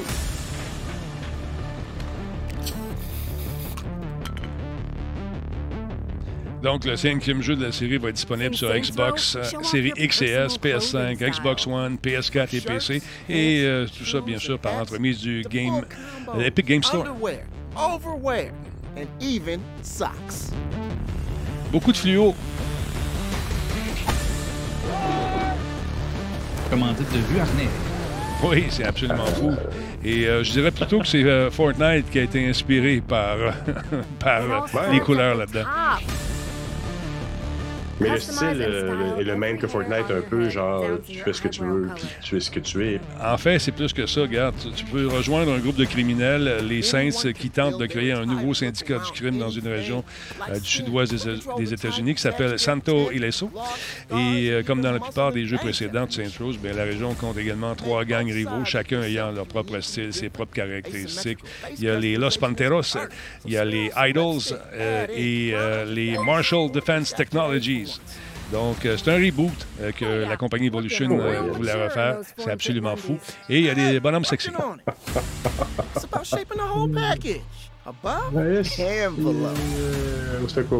not c'est just the cool. looks that kill. Pick the voice that speaks to Il y you avait le and pickle content. move with a move Ouais. guaranteed to provoke a reaction from the crowd. La courge contente, not pardon. always the one Ouais. you're looking for, but hey, fuck 'em, Une petite courge, par exemple. On n'en fera pas de complexe. Shirt. Donc, euh, tu peux personnaliser toutes sortes d'affaires. C'est intéressant, ça s'en vient. Et on nous dit que notre priorité chez Evolution est de créer le meilleur jeu Saint Rose à ce jour. Et si nous sortions à la date initiale, il ne serait pas à la hauteur des normes que nous avons fixées. Voilà pourquoi ils l'ont retardé euh, un petit peu. Et là, c'est sur le point de sortir, ça s'en vient. Donc, euh, repoussé au 23 août 2022, du plaisir de l'agrément, des gangs et beaucoup, beaucoup, beaucoup de politically incorrect. Est-ce que la tendance se renverse, Denis? Est-ce C'est-à-dire, qu'ils sont en train de ne plus vouloir sortir des jeux imparfaits, mais de dire. euh, je t'ai entendu le dire hier avec, euh, avec Laurent. Il y a un autre jeu que tu nommais qui disait voilà, on va attendre qu'il soit mieux, qu'il soit parfait avant de le sortir. Ben écoute, euh, il y a un jeu qui a fait école récemment, euh, un jeu qui euh, s'appelle Cyberpunk et les gens ne veulent plus euh, Ouais. reproduire, ne veulent pas vivre ce qu'ils ont vécu. Et euh, je pense que c'est une bonne tendance. Je- J'espère juste que les actionnaires des compagnies sont conscients de l'importance d'offrir un jeu bien ficelé parce que Sur Internet, on est cruel. Tu es cruel, Denis? Ouais. Non, moi, je Mais suis pas ça, cruel. euh, Oui. ça a fait école pas simplement parce que sur Internet, on est cruel, c'est parce que financièrement, le jeu, il a coûté cher. Puis il n'a pas rapporté. il- il a, il a payé le prix là, en bourse, en vente, en remboursement, nommez-le. Puis c'est là où souvent à l'émission on fait ça, on dit tout le temps voyons voir ce que l'avenir nous réserve, voyons voir ce qui va se passer avec ça. Ben là on le voit, là, la tendance est claire. là. Je veux dire, Cyberpunk a laissé sa marque. Ouais. Puis mettons qu'ils Ben, vont voir les actionnaires, puis d'après moi ils ont juste à dire ça vous tente-tu d'être le prochain Cyberpunk? Non. Ben, Non, parfait, c'est ça. on va leur pousser. Parce voilà. qu'on est capable de le mesurer probablement. Ils sont capables d'arriver aux actionnaires en disant pif, voici combien ça leur a coûté. Êtes-vous prêt? C'est souvent ça qui va faire parler, c'est l'argent qui parle. Là. On- dans l'UX, on en parlait tout à l'heure, même chose. Tu fais pas d'UX, ça va te coûter tant. Mais si tu, fais, si tu livres trop vite, c'est intéressant. C'est pour ça que je le mentionnais. Je l'ai entendu deux fois, deux jours. Je me dis, oh, non, il y a un trend. Il y a, écoute, il y a une tendance, effectivement. Puis euh, cette tendance-là, j'espère qu'elle va rester. Parce que c'est important d'offrir euh, non seulement un jeu de qualité aux consommateurs, mais si tu veux qu'ils reviennent, puis euh, ils, vont, ils vont revenir si le jeu est bon. Si c'est pas bon, tu vas en entendre parler, mais pas pour les bonnes raisons. Puis ça, c'est fatigant pour les actionnaires, justement. Puis pour les, les compagnies qui investissent des millions là-dedans, faut pas oublier. Là. Fait que celui-là, qui a une belle analogie, on avait parlé euh, dans le temps de Monsieur Net, on avait dit que Saint Rose c'était euh, GTA sur le crack, M Street leur sortie. C'est exactement ça. C'est comme GTA, mais euh, sur les champignons magiques. A true boss is never Et C'est là où ils ont trouvé une belle niche. Parce que le premier Saint Rose voulait une compétition à GTA, je m'en souviens. Puis Ben, ça, avait- avait, ça avait fonctionné. Oui, mais il pas était, il était plus, euh, il était plus effronté que, que GTA. Oui, mais c'est ça. Il- écoute, tu pouvais te battre avec euh, des objets sexuels euh, en Oui, silicone. mais c'est ça, ils ont toujours. Des cornichons. Ils, ils- ils ont toujours, ils ont toujours été déjantés, mais c'est vraiment à partir du 2 qu'on a fait OK, là, ça, c'est la niche qu'ils ont choisi, puis ils l'habitent. Le troisième est sorti, puis on s'est dit OK, c'est c'est ça. C'est ça. Puis ça marche. Moi, pour vrai, moi, euh, je l'ai vu passer pas mal sur le chat. C'est un jeu que bien du monde a aimé. Puis c'est pas mon genre de jeu pourtant, mais Ah, ouais. comme on dit, cerveau à off, t'embarques là-dedans. C'est juste le fun. me- c'est ridicule. Ça, c'est le genre de jeu niaiseux dans lequel je vais embarquer avec les chums. On va rentrer dans la ville, on va s'accoutrer en niaiseux, puis on va mettre le bordel dans la ville. fait que là, pas Nino, mais peut-être Nino, mais Nicholas va encore se faire une mauvaise réputation. On était banni des serveurs de Red Dead Redemption dans les premiers temps parce qu'on était trop fous. Mais là, on va voir ce qui va arriver là-dedans. C'est le genre de jeu pour diffuser puis t'amuser. Puis je parlais de créer des aventures tantôt. C'est le genre d'aventure qu'on va jaser qui va se faire clipper à gauche et à droite parce qu'il va y avoir des moments tout à fait hilarants à suivre. Maintenant, parlons des politiques d'utilisation, mon beau jardin, un domaine que tu connais bien, parce que je pense que tu caresses ce domaine euh, dans ton travail de tous les jours. Est-ce que je me trompe? Oui, mais ça en fait partie chez Enclair. Ah. On simplifie les contenus Les- et les contrats. Et, et ben en fait. Non, c'est pas celle-là, je me suis trompé. Ouais, non, c'est- un peu trop on va- sexy. On, on va, on, va, on va devoir faire un meeting là, pour ça. ça... Non, c'est pas Non. ça. Non, OK. Donc, qu'est-ce que c'est euh, le, le site que tu veux nous euh, présenter ce soir? Ben, c'est là où euh, j'ai vu ça passer sur, euh, sur, mon Facebook euh, cette semaine. Et pourtant, c'est une vieille initiative, mais que je ne connaissais pas. C'est, le, le c'est Terms of Condition Didn't Read. Donc, c'est, c'est vraiment un site où ce que, quand tu arrives là-dessus, tu as accès à une espèce de digest, si on peut dire, de toutes les con- conditions d'utilisation de réseaux que, vous connaissez, que ce soit Twitch, Facebook, etc. Ils vont juste chercher des. Ils vont pas juste chercher les clauses les plus importantes, mais ils vont faire un résumé des clauses qui sont le, plus frappant. Là, la, page que tu montres là, c'est la page de download parce que tu peux installer une, euh, une extension sur ton navigateur pour accéder aux différentes conditions d'utilisation quand tu vas sur le site. Mais quand tu vas, exactement, quand tu vas sur la page d'accueil, ben, tu peux chercher, puis ils vont, te ils vont te sortir ben, plusieurs informations. Comme là, tu vous voyez à gauche, il y a Facebook. Facebook, il y a euh, quelques petites lignes rouges Oh, qui apparaissaient. Ou ah, ben, tu as sorti Twitch jusqu'à aussi. C'est, en fait, tu vois en rouge, tu vois en jaune. Et tu as un grade, donc un- Une note. Une, une notation, une note. Oh, ça, on est classé. E sur Twitch. Pourquoi? Qu'est-ce qui se passe? Euh, ben, la classe E, c'est pas mal la plus poche. Parce que, euh, en fait, dans les textes, et c'est là où ce que c'est super intéressant, là, tu as le résumé, mais tu peux avoir accès à toute l'analyse de chaque clause qui a été faite par des, bénévoles. C'est une initiative là, par, des grandes équipes, mais qui travaillent. Et voilà, comme ça. Et chaque clause et, là, tu as le résumé. Là, tu as, la phrase, ils se sont dit, on va résumer cette phrase-là, mais si tu cliques sur une, une des clauses, tu vas voir la clause, comment qu'elle est écrite. Et là, la clause, comment qu'elle est écrite, là, tu, habituellement, tu l'as un petit peu plus bas. Ou en tout cas, mm. c'est souvent beaucoup plus compliqué. Et tu sais même pas sur ce que ce que, ce que tu acceptes. Et c'est là où ils disent dès le départ, j'ai lu et j'accepte les conditions d'utilisation et le pire mensonge du web. Oui, c'est le pire mensonge de notre génération, littéralement. Et eux, ce qu'ils font, ben, c'est qu'ils te sortent les choses euh, pour que tu les comprennes, mais surtout qu'ils font ressortir en, résumé, comme je te dis sur la page d'accueil, tu as comme 4-5 clauses mises de l'avant et c'est souvent les pires du contrat. Si on prend par exemple euh, pour, pour Amazon, ils l'ont sorti. je suis jamais, euh, je suis jamais là. Ah, zut. Mais tu vas avoir plein d'affaires. Par, exemple, j'en ai fouillé une coupe, là, mais tu prends ah. comme Discord, ah, même Apple. Apple, se donne le droit de te. De, non, c'est pas Apple, excuse-moi, c'est Twitch qui permet de lire les messages privés et euh, d'intervenir, d'en effacer, etc. Euh, tu as, euh, Facebook dans les rouges, c'est Delete content is not really deleted. Ça veut dire que ce que tu effaces n'est pas effacé finalement. Toi, tu accès, tu as effacé ça à tout le monde, mais Facebook ne l'a pas effacé, c'est accessible quelque part. Je suis pogné dans le site. Tu en as d'autres. je suis plus capable de. bref, vous pouvez toutes les retrouver. Hmm. Et mettons que rapidement, comme ça, je vous dis la note E étant la pire des notes, si je vous dis qu'il y a un grade A, une note, une note A, euh, je fais un petit sondage, mettons, si je vous dis la meilleure note c'est A, il y a un service euh, qu'on connaît qui a eu la note A sur ses euh, conditions d'utilisation. au Canada.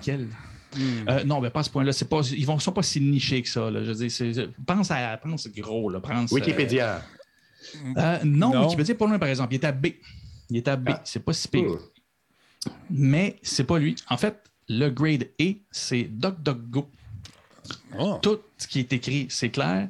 Et ce qui avance, c'est euh, simple, finalement, ce qu'ils vous demandent d'approuver. Et ils ressortent les clauses, c'est ouvert.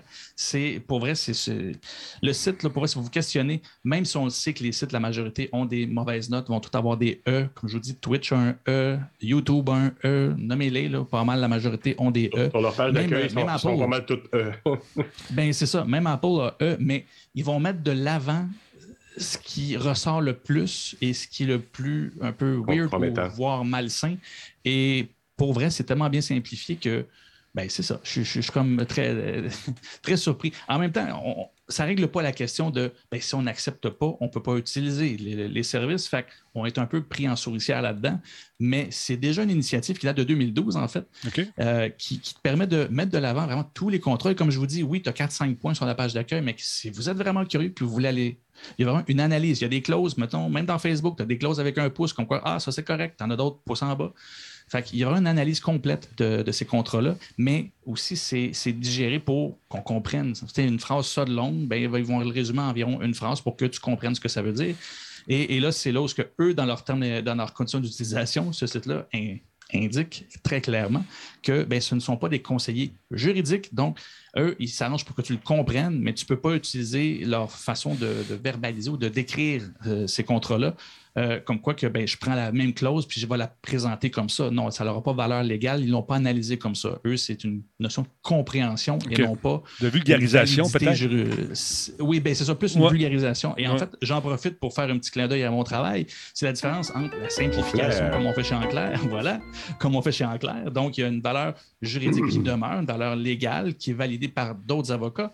Mais de l'autre côté, la vulgarisation, c'est pour une compréhension qui n'a pas nécessairement une valeur, euh, valeur euh, judiciaire ou juridique. Pardon. Mm-hmm. Donc, il faut vraiment différencier les deux. Et eux, c'est plus la vulgarisation. Mais en bout de ligne, le, service, le, public est quand même servi. Puis je vous invite à aller, visiter ça. Pour voir, il y a plein d'affaires que moi j'ai lues. Puis j'ai pris le temps. Ils sont toutes là. Tu as Discord, tu as Twitch, tu as nommé-les. Ils sont toutes. Puis il y a des choses que je ne savais pas. Moi, je pensais qu'Apple se classait mieux. Et il y a des choses que j'ai lues sur Apple que je ne pensais pas, que je pensais pas qu'il y avait. Radio-Canada n'a pas de classement encore, puis euh, ils sont pas mal dans le jaune, un seul vert. Euh, ah, t'as trouvé Radio-Canada? Nice. Uh, ben, Canadian Broadcast, Broadcasting Corporation. Uh, this service okay. use your personal data for adver advertising. Ooh. On le fait tous. Donc, on, le fait euh, tous. on le fait tous. Tout le monde le fait. Fais-le donc. Hey, tu as parlé de DuckDuckGo. Je vais t'enligner tout de suite là-dessus. C'est mon furteur favori d'ailleurs. J'adore ça. Paraît-il que c'est vraiment clean et je suis content de le valider. J'avais toujours peur que ce soit, ce soit une, la frime, cette histoire-là, mais euh, ils ne retiennent rien de nos passages, paraît-il. Je ne sais pas comment ils vivent, par exemple.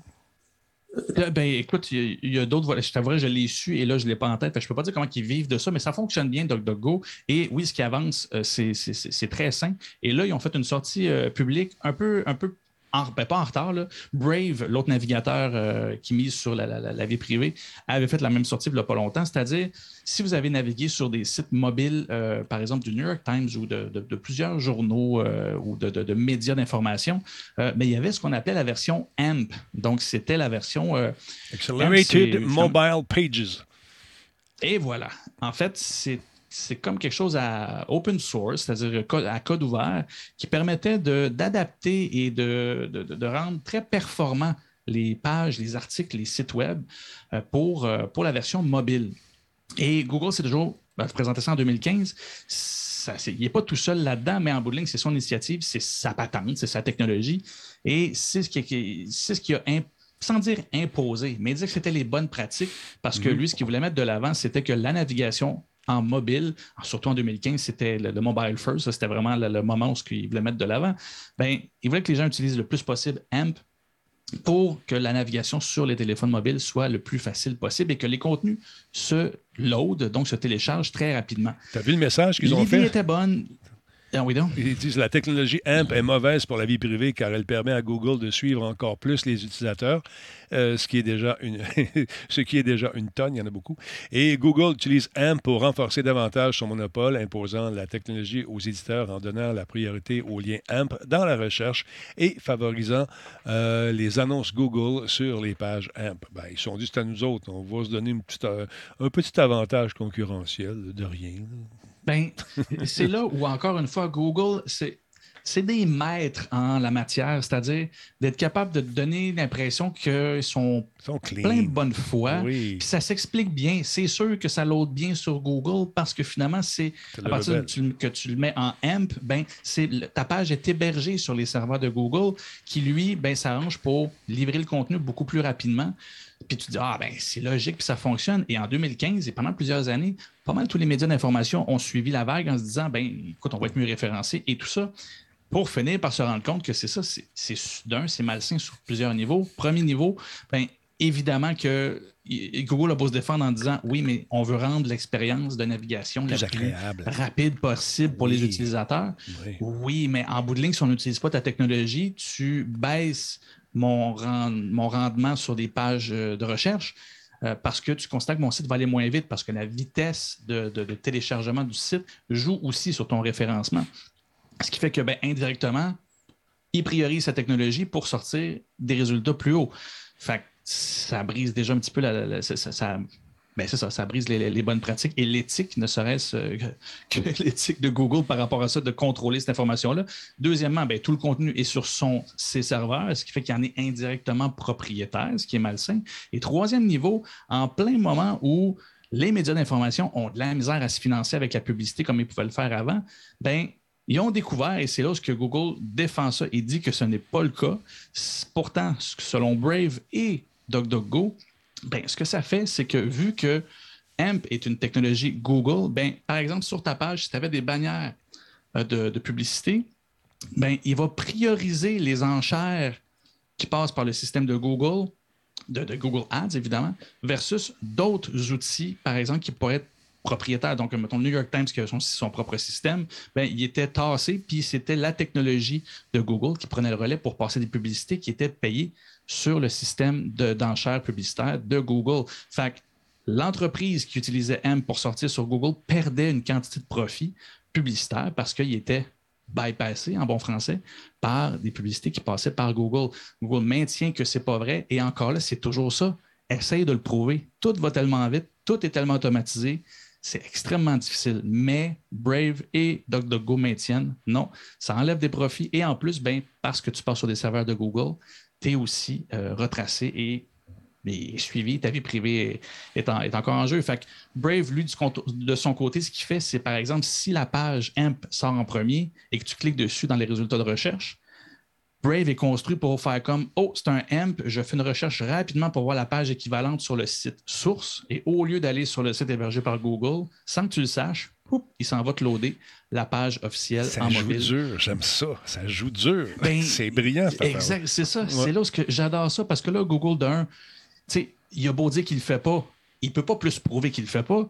L'autre côté, ceux qui accusent, ils ne peuvent pas le prouver. Mais bref, dans le doute, ben moi, je vais t'avouer, je vais aller vers DuckDuckGo, rien ne ben, serait-ce que pour m'assurer de, Je m'en sers beaucoup, moi.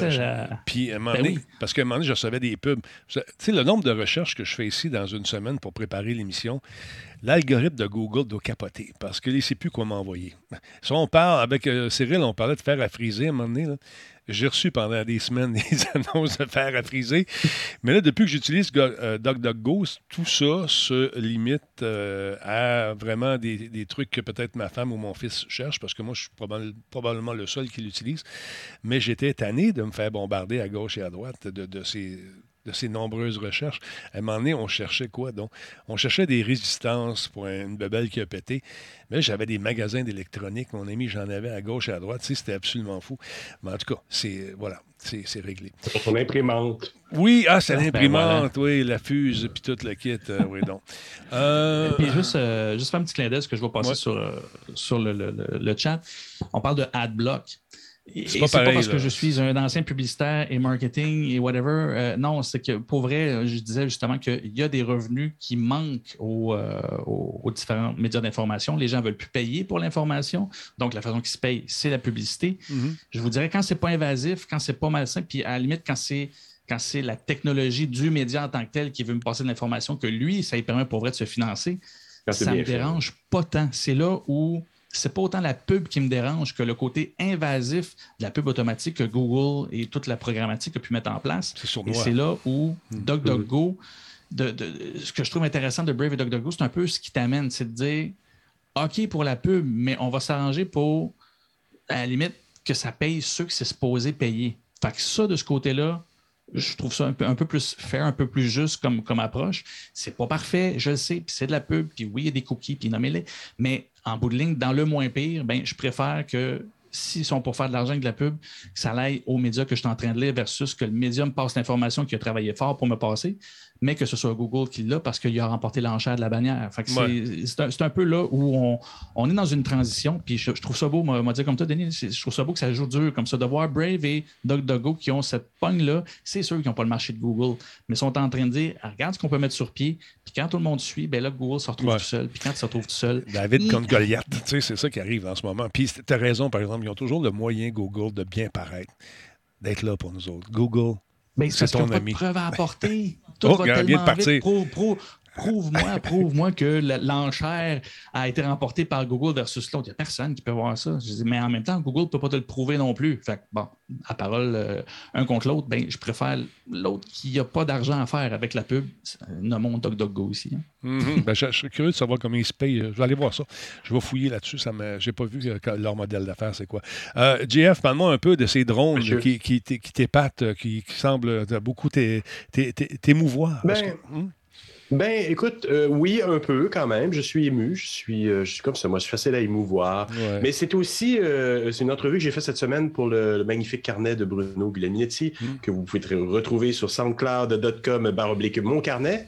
Et euh, j'ai interviewé David Saint-Onge, qui est professeur agrégé à, l'École de technologie supérieure de Montréal, à l'ETS, qu'on voit sur le vidéo, je crois. Mm-hmm. euh, je pense que c'est lui à gauche, je ne suis pas sûr. Oui, c'est lui. Euh, donc, je l'ai, c'est lui, hein? Mm-hmm. Donc, euh, je l'ai interviewé pour qu'il me parle un peu de son domaine de recherche, qui est doctorant là-dedans. Et ils, ils, sont en train de regarder à l'utilisation de drones. Bon, les drones, on en a vu beaucoup dernièrement. Ils ont pris la, scène pour leur, le, côté applicatif que ça peut représenter dans la guerre en Ukraine, où tu peux repérer des tu peux repérer euh, des, tanks, tu peux les suivre, tu sais où ils sont. Ça facilite le, comment tirer. Je pense que même il y a eu des soupçons que le, navire de guerre qui a été coulé, euh, le navire euh, amiral de hmm. qui était en mer a été coulé grâce au repérage d'un drone, disent-ils. Enfin, il y en a d'autres qui disent aussi que c'est les États-Unis qui se sont mêlés de ce qu'ils ne regardaient pas. mais tout ça pour dire que, comme on le voit là à l'écran, ça commence à être une science de plus en plus en demande de pouvoir avoir des drones synchronisés. On en a vu, et ça, c'est pas ça spécialisation nécessairement à, David, euh, mais euh, on en a vu beaucoup dans les spectacles de, fin d'année en Chine où ils sont hyper synchronisés. C'est pas tout à fait la même chose, me disait-il dans l'entrevue.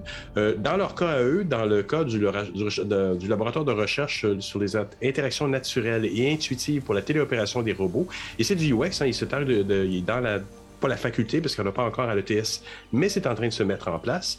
Lui, dans, la, dans Init Robot, donc dans ce laboratoire-là, où ils ont l'objectif de simplifier le pilotage d'essais de robots. Donc, de, de, drones, comme on le voit là à l'écran, la complexité arrive à partir du moment où quand tu as plus qu'un drone, donc tu en as plusieurs, ils se contrôlent un peu eux-mêmes. Il n'y a pas de centralisation possible. Tu ne peux pas dire l'entité drone va partir dans telle direction parce qu'elle s'auto-régule.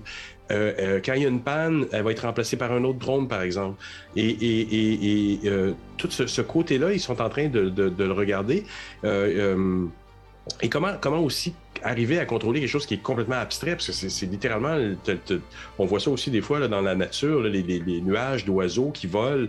Comment, comment arriver à, faire concevoir au cerveau humain le contrôle d'un essaim de robot comme, euh, comme on les voit à l'écran là, surtout quand il y en a, là, là on en voit 3, 4, 5, parce qu'on fait des tests en ce moment. Mais là, eux sont en train de parler pour des applications pratiques du genre euh, le déminage, par exemple, euh, pour la recherche de personnes disparues en mer ou dans le bois. Euh, de, de, de euh, il, y a, y, a, en ce moment aussi une expérimentation pour la, la mer de plastique qu'il y a dans le Pacifique. Il y a des robots qui essaient de, la contenir. Encore là, essayer de concevoir le fait que tu veux euh, contenir ou que tu, sais, que tu peux être capable d'avoir un opérateur qui contrôle 10 000 robots autour d'une mer de plastique de plusieurs kilomètres carrés de, de superficie, c'est pas concevable. Et quand je lui en ai parlé dans l'entrevue aussi, je lui ai dit, ben, ça doit être très, très proche du monde du jeu vidéo. il a souri, il a même, il, a même, il a même rigolé parce qu'en fait, oui, c'est effectivement, euh, il, a parlé de, euh, pas Minecraft, StarCraft, pas mm-hmm. StarCraft, mais l'autre, la version médiévale, dont le nom m'échappe. Et, Warcraft. Warcraft. Warcraft. merci. il dit oui, écoute, on, quand on regarde des interfaces qu'on est en train de faire, ça pourrait être euh, inspiré de, effectivement de Warcraft parce que c'est le même principe dans ce jeu-là. Dans, ce qu'on voit ici, il y a quelqu'un qui euh, est secouru. Ou, euh, on s'en sert pour localiser les victimes et, éventuellement envoyer les secours. C'est ce qu'on fait avec les trois trucs, si je comprends bien, c'est ça?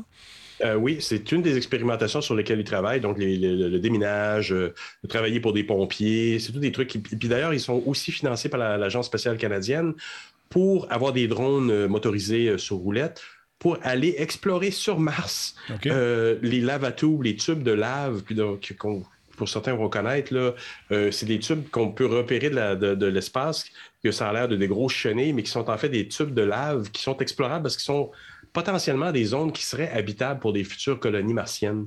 Donc, il y a le mandat de créer des, des essais de robots comme ça pour être capable d'aller faire des analyses en profondeur dans ces tubes-là pour valider, euh, si, si, tout ça est habitable. Donc, c'est un champ de recherche qui est vraiment fascinant. Il me disait aussi que les experts qui vont chercher, bon, on peut évidemment imaginer des psychologues, parce que euh, euh, dans les choses qu'ils vont mesurer, c'est les, mouvements oculaires. Quand quelqu'un est en surcharge d'être de, de, en train de contrôler des, des essais comme ça, euh, ils vont calculer, voir si son corps est en train de réagir positivement à ça. Et donc, ils ont dans leur groupe au, niveau du, du doctorat des artistes aussi qui vont, qui vont approcher parce que ils vont chercher des, expertises complètement externes au domaine qui est naturel pour eux, qui est donc l'ingénierie dans la fabrication et dans la robotique, l'intelligence artificielle pour le contrôle de tout ça, la programmation. Il m'a dit qu'il faisait même appel à des marionnettistes. Ah ouais. Des gens qui sont capables de contrôler plusieurs choses avec deux mains, dix doigts. Donc, ils, vont s'inspirer de tout ce qui existe actuellement euh, pour être capables d'arriver à programmer cette nouvelle génération-là de, de, robots qui vont pouvoir faire des tâches qui vont euh, évidemment probablement sauver des vies. Donc, on, en est là, puis c'est à surveiller parce qu'ils sont. D'ailleurs, ce qu'il me disait aussi, c'est qu'ils recherchent des étudiants, euh, des étudiants qui ont des backgrounds euh, en robotique et en génie et qui ne pensent pas nécessairement à, relier les deux automatiquement et à se dire on va travailler aussi pour des interfaces humain-machine comme dans, le cas de, son, expertise de recherche. Donc, il y a vraiment, il y a vraiment quelque chose d'intéressant qui est en train de se développer à l'ETS, à l'Université de Montréal également. Euh, il me parlait de Paris, Paris 8, je pense, également, qui sont impliqués dans, le, dans ce champ de recherche-là. Donc, il y a beaucoup à faire. Je pense que c'est à surveiller également dans les prochaines années de voir euh, où vont amener ces recherches-là. On pourra dire que c'est venu de Montréal. Surtout ben. qu'on sait que l'ETS est une université qui mm. est très orientée sur des applications pratiques, là où l'Université de Montréal est un peu plus reconnue pour former des gens un peu plus généralistes. L'ETS, dès le départ, je sais pas si tu dois te rappeler, Denis, au début, c'était une école qui était considérée de techniciens en ingénierie. Exact, Ils sont devenus à la, longue, excuse-moi, ils sont devenus à la longue une, université euh, complète euh, qui forme des vrais ingénieurs, mais ils ont toujours gardé cette note de faire des trucs pratico-pratiques. Et, on, le voit, on le voit à travers ce champ de recherche-là également. Ça a besoin de pilote de drone. Je suis volontaire. non, ben, c'est mon nouveau dada. Un de mes amis qui avait ça, qui est venu faire un tour ici. Et euh, on s'est dit, on va faire ça tôt de matin, mais ça fait plus de bruit que je pensais. Alors, voilà. Mais je suis très curieux. J'ai euh, un monsieur que j'avais rencontré en République dominicaine il y a quelques années, avec qui j'ai gardé contact, qui est dans l'Ouest canadien. Mm. Et lui, c'est un de ses compétiteurs avec les casques que tu mets sur la tête. J'en ai reçu un ici, moi. là. J'en ai reçu un ici. Fou, il est arrivé avec un petit drone euh, un peu plus gros qu'un paquet de cigarettes. Il s'est mis son casque Oculus dans le visage il dit Je peux-tu aller visiter ta maison? Il passe ça. ça part. Ma blonde est couchée. Elle est couchée. Fait que lui, il fait le tour. Ah, nice kitchen, belle cuisine. Lui, il faisait de la, course pour euh, Red Bull avec ces trucs-là qui va. Il, était chez toi? Il était chez nous. Puis ils sont Donc, euh, il a monté à l'étage. Il a Red Bullé ta maison. Il a Red Bullé ma maison. Là, il est arrivé en haut. Il dit Ah, bel escalier. Il monte, arrive dans la chambre à coucher. Là, il y a ma blonde qui fait comme. Oh, on doit être content cette affaire-là, tu sais, qui, qui, se promène auto. Il dit Oups, I think I'm, uh, ouais. I'm in. Ben, marié avec Denis Talbot en même temps. C'est ah, ça. s'en douter un peu. C'est ça, fait qu'il est redescendu. Bon. Et quelques secondes après, ma blonde est descendue à Denis Est-ce que je pourrais te parler, s'il te plaît? Oui, mon amour. Denis, pas dans la chambre. c'est ça. Alors voilà. Les oreilles à Denis silaient, mais c'était pas à cause du drone. Non, non. Et parlant de, de, de, trucs un peu bizarres, mesdames, messieurs, vous reconnaissez cette image? Ben oui, c'est Ghostbusters, le méta deuxième salon annuel du jeu Quest Ghostbusters, une mise à jour qui s'en vient, les amis. Ben oui, ça va être intéressant. Si vous avez un Quest chez vous, on, sait que pour euh, vendre des lunettes, ben, ça prend des jeux et notre ami Zuckerberg l'a compris. Donc, il va nous proposer avec son petit kit, parce que dans le cadre de ce salon, ils ont annoncé quelques jeux, des jeux qui ont été repris. Ben écoute, Ghostbusters n'a euh, pas échappé à cette, euh, à cette reprise. Donc, on, on nous propose donc euh, ce jeu qui est développé par Endreams, édité par Sony Pictures Reality, un jeu qui permet de, donc, de créer un QG de Ghostbusters à San Francisco. C'est jouable en solo ou en coopération à quatre, s'il vous plaît. Donc, on devra traquer, faire exploser et piéger des fantômes dans des rencontres captivantes en maniant des équipements emblématiques, peut-on lire dans le texte qui nous a été envoyé un peu plus tôt cet après-midi. Donc, euh, intéressant. On va poursuivre l'héritage de SOS Fantôme, protéger des villes contre des fantômes diaboliques et retrouver tout l'humour, bien bien sûr, et, bien, et aussi la frayeur de cette franchise qu'on a tous aimé. Donc, euh, c'est intéressant. Vous avez un quoi? Il y a quelques autres jeux également qui ont été euh, mis de l'avant. Euh, on va en reparler dans les prochaines semaines. Mais écoute, entre autres, il y a un autre qui est intéressant. La musique de ça, on va se faire flaguer. Ils l'ont jamais, hein? ils l'ont jamais fait ce jeu-là avant. Le thème est excellent et c'est super porteur. Je suis étonné. Ah, ils l'ont déjà fait. Il y a déjà eu des versions, mais en VR, c'est euh, pour le Quest 2 de notre ami euh, Zuckerberg. Euh, ça prend des jeux, il faut qu'il va en vendre. L'autre qui était intéressant, c'est celui-là ici, Resident Evil 4, qui est devenu le jeu le plus rapidement vendu de l'histoire de Quest. c'est sorti en octobre 2021. Donc aujourd'hui, il a reçu une mise à jour gratuite qui introduit le mode par vague de Mercenaries avec toutes les, tous les personnages qu'on connaît. Donc il comprend quatre euh, quatre, cartes uniques des classements, une liste personnalisable de héros et bien sûr de méchants. Une vingtaine de défis euh, faits pour le VR qui ont été conçus. Et on nous dit que chacune d'elles offre une version unique de l'expérience classique des mercenaires. Donc on vous invite à essayer des défis au couteau uniquement ou se frayer un chemin dans un épais brouillard, déverrouiller des nouvelles améliorations du mode histoire, notamment des costumes, des habillages, euh, ce qu'on appelle des skins d'armes, des habillages d'armes et des modes de jeu uniques. Donc, si vous avez un Quest, ça s'en vient rapidement. C'est disponible. Je n'ai pas vu les prix, par contre. C'est lequel qui était acheté, là? Si je veux me lancer, là. Je ne vais pas partir de guerre, mais c'est lequel qui est celui qui va me donner le plus euh, d'orgasme intellectuel? Écoute, euh, non, tu m'ouvres la porte à une série de blagues incroyables, mais je vais m'abstenir. Le casque de Quest euh, coûte 2,99 US. Donc, lui, c'est un casque qui est autonome. Est-ce que tu veux brancher ça dans un ordi ou avoir la liberté de te promener dans ton appartement et jouer n'importe où, ou même à l'extérieur dans le parc, c'est possible de faire. Donc, le Quest s'avère une alternative intéressante pour toi, je pense, mon beau bonhomme.com. J'y pense, j'y pense. Depuis que la dame m'a dit, la dame de 72 ans qui m'a dit j'en ai un, j'ai été shamé. Je me suis dit, ben là, il faut que je me lance. Lequel, lequel, avec lequel je peux jouer à un jeu de Star Wars? Ça, ça doit être cool. Pas mal tous. Space Trash Show. Pas mal tous, ça va? pas, mal, pas mal tous. J'ai le PSVR et je peux jouer à des jeux de Star Wars. Ouais. C'est sûr que le Quest, tu l'as.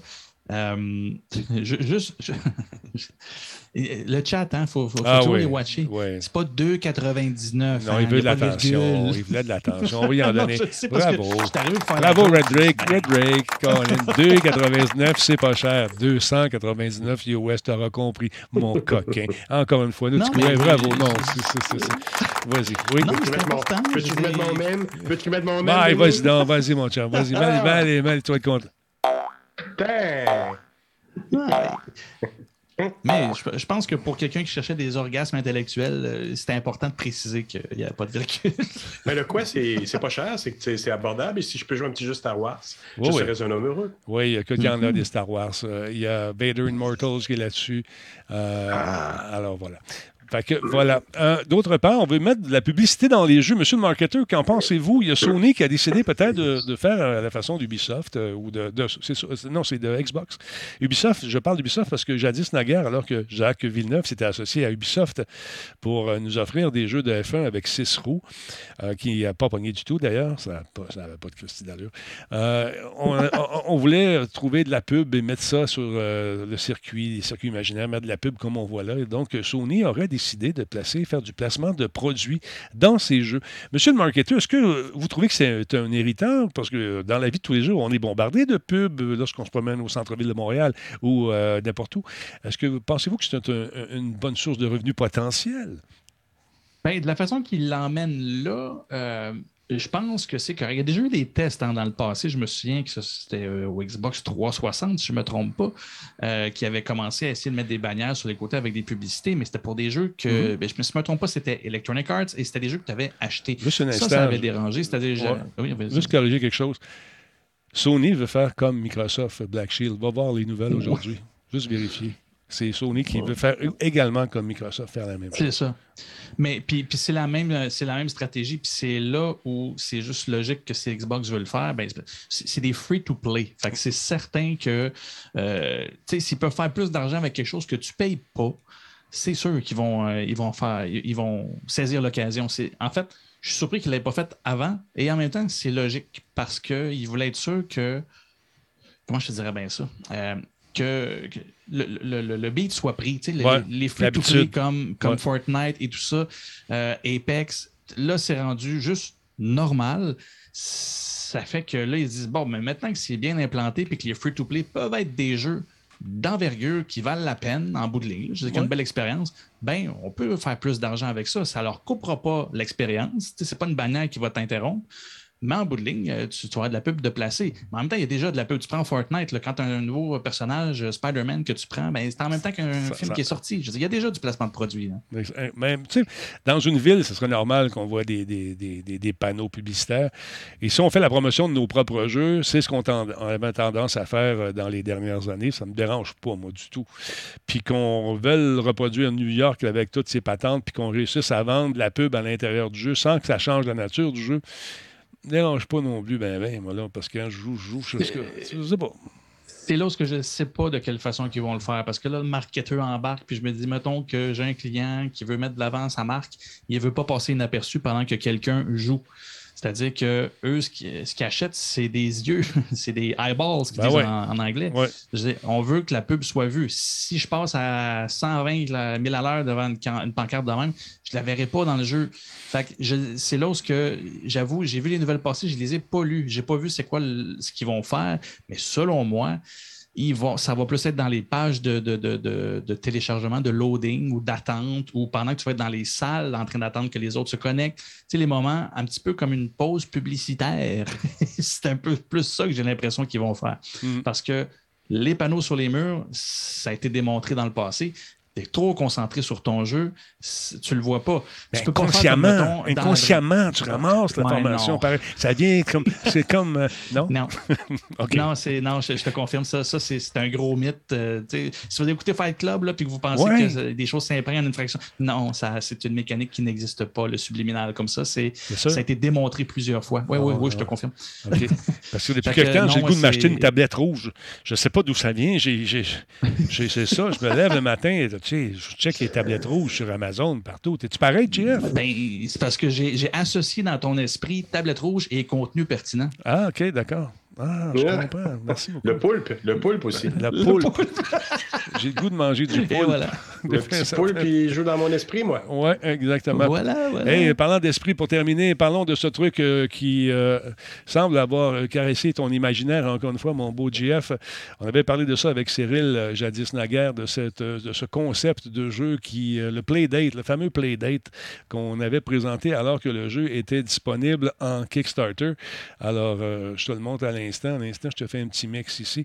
Ce fameux petit jeu super, qui, euh, qui nous ramène dans le passé, qui est euh, très rétro et 179 euh, US.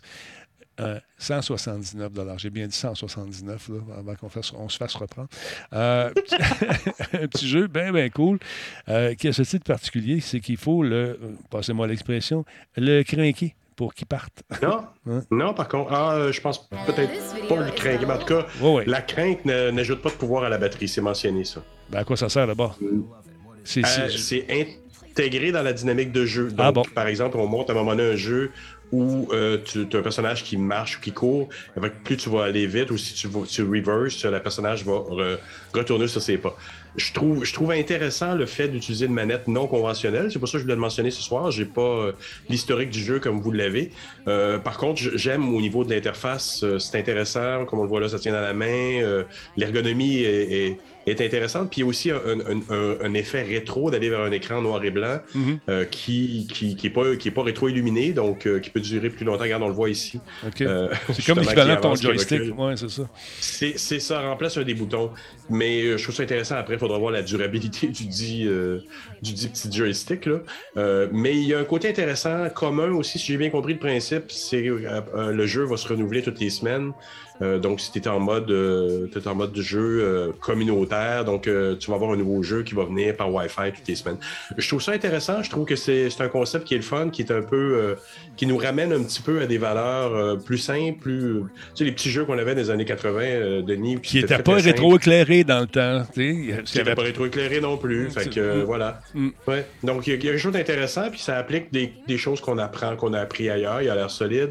à la fin, il propose aussi un petit docking station qui te permet de, d'y, ajouter d'autonomie. Puis je pense, je sais pas trop, il y a un crayon qui vient avec que tu peux mettre en arrière. Donc, c'est une petite unité que ça a l'air que tu peux mettre euh, à côté de ta chambre, euh, à côté de ton lit dans ta chambre à coucher.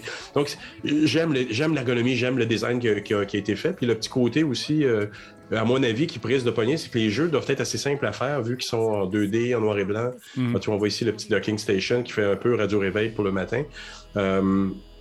C'est intéressant. Je trouve ça, je trouve que le concept est intéressant. Je trouve le fait de d'explorer un petit peu le, joystick, donc un, manivelle, non conventionnel. On va voir, j'ai hâte de voir les feedbacks dans le temps, qu'est-ce que ça va donner? Ben déjà, ceux qui ont joué trouvent que c'est peut-être un petit peu désuet comme truc parce que c'est pas rétroéclairé.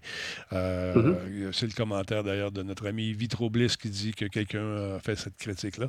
Mais il faut comprendre une chose, le but de cette affaire-là, c'était de ramener le jeu à sa plus simple expression, comme dans le temps. C'était vraiment leur but. Comme, à l'époque, tu sais. Puis c'est sûr que, de ne pas l'avoir rétroéclairé en 2022, ça va fatiguer des gens. Mais il y a un public pour ça. Il y a un public pour ça. Ben, c'est ça. Oui. Ce que je me dis aussi. Mm. Puis, tu sais, c'est là où cette, quand, on accroche sur un élément comme ça, pour moi, c'est c'est même pas un échec. C'est-à-dire que oui, je l'ai vu aussi une quantité de critiques et ça, tu es obligé de le nommer. C'est pas rétroéclairé. Mm. OK. Mais à la base, le bidule, il ne s'est pas, vendu en disant que tu vas pouvoir jouer dans le noir, euh, coucher en boule en toute découverte. Là. Je veux dire, c'était pas l'idée. L'idée, c'était de t'offrir en fait, moi, c'est là, c'est, là ce que j'aime le projet. On parle de UX, on parle d'expérience. Le bidule est aussi important que le type de jeu qu'il y a dedans. Il y a une espèce de symbiose entre le contenu et le contenant. Puis ça, je trouve ça super intéressant. Puis mm. oui, c'est sûr qu'il y a ses défauts, mais on s'entend, c'est un Kickstarter. Il y a eu justement de la misère à Kickstarter parce que, je veux pandémie oblige, production difficile. Je veux ça, a été, ils ont eu plein de défis. Ça a fini par sortir quand même. C'est moi, ce que j'ai misère il y a eu de la misère au niveau du financement, au niveau de la production? C'est la production. La production. La production. Non, ça, ça, quand c'était sorti en Kickstarter, ça avait marché au bout. Quand il est arrivé pour livrer, ils ont eu des problèmes. Il manquait de pièces, il manquait de sortes d'affaires. C'est ça. C'est pour ça que quand ça a ressorti de semaine, puis j'ai vu les critiques dithyrambiques sur l'appareil en tant que tel, mais il y avait des 7, des 8 sur 10. Pourquoi? Ben parce que ce qui était jugé, c'était, ben oui, aujourd'hui, à l'époque où on est, on s'attend à X, on s'attend à Y de, de, de, de l'appareil, mais il ne s'est jamais proposé d'être ça, ça. Il se proposait d'être sa patente à lui. C'est ce que je vois. 180$ pour 24 jeux Playdate aussi, il ne faut pas oublier là, qu'ils vont être c'est des petits jeux tout, simples. Mais, un nouveau par semaine. C'est ça, exactement. C'est un modèle d'affaires qui, qui, qui, saura plaire aux, euh, aux, amateurs de rétro. Mais euh, écoute, c'est. Euh, mm-hmm. C'est intéressant. Il y a le cover 29$. OK, c'était un peu cher, on s'entend. Euh, mais quand même, ils, ont livré. J'ai hâte de voir si ça va être un succès euh, commercial, cette histoire-là. Mais le bidule, il est cute. C'est une pièce pour faire jaser également, pour les collectionneurs qui ramassent tout ce qui se fait dans le jeu vidéo. Je, verrais un style euh, design un peu.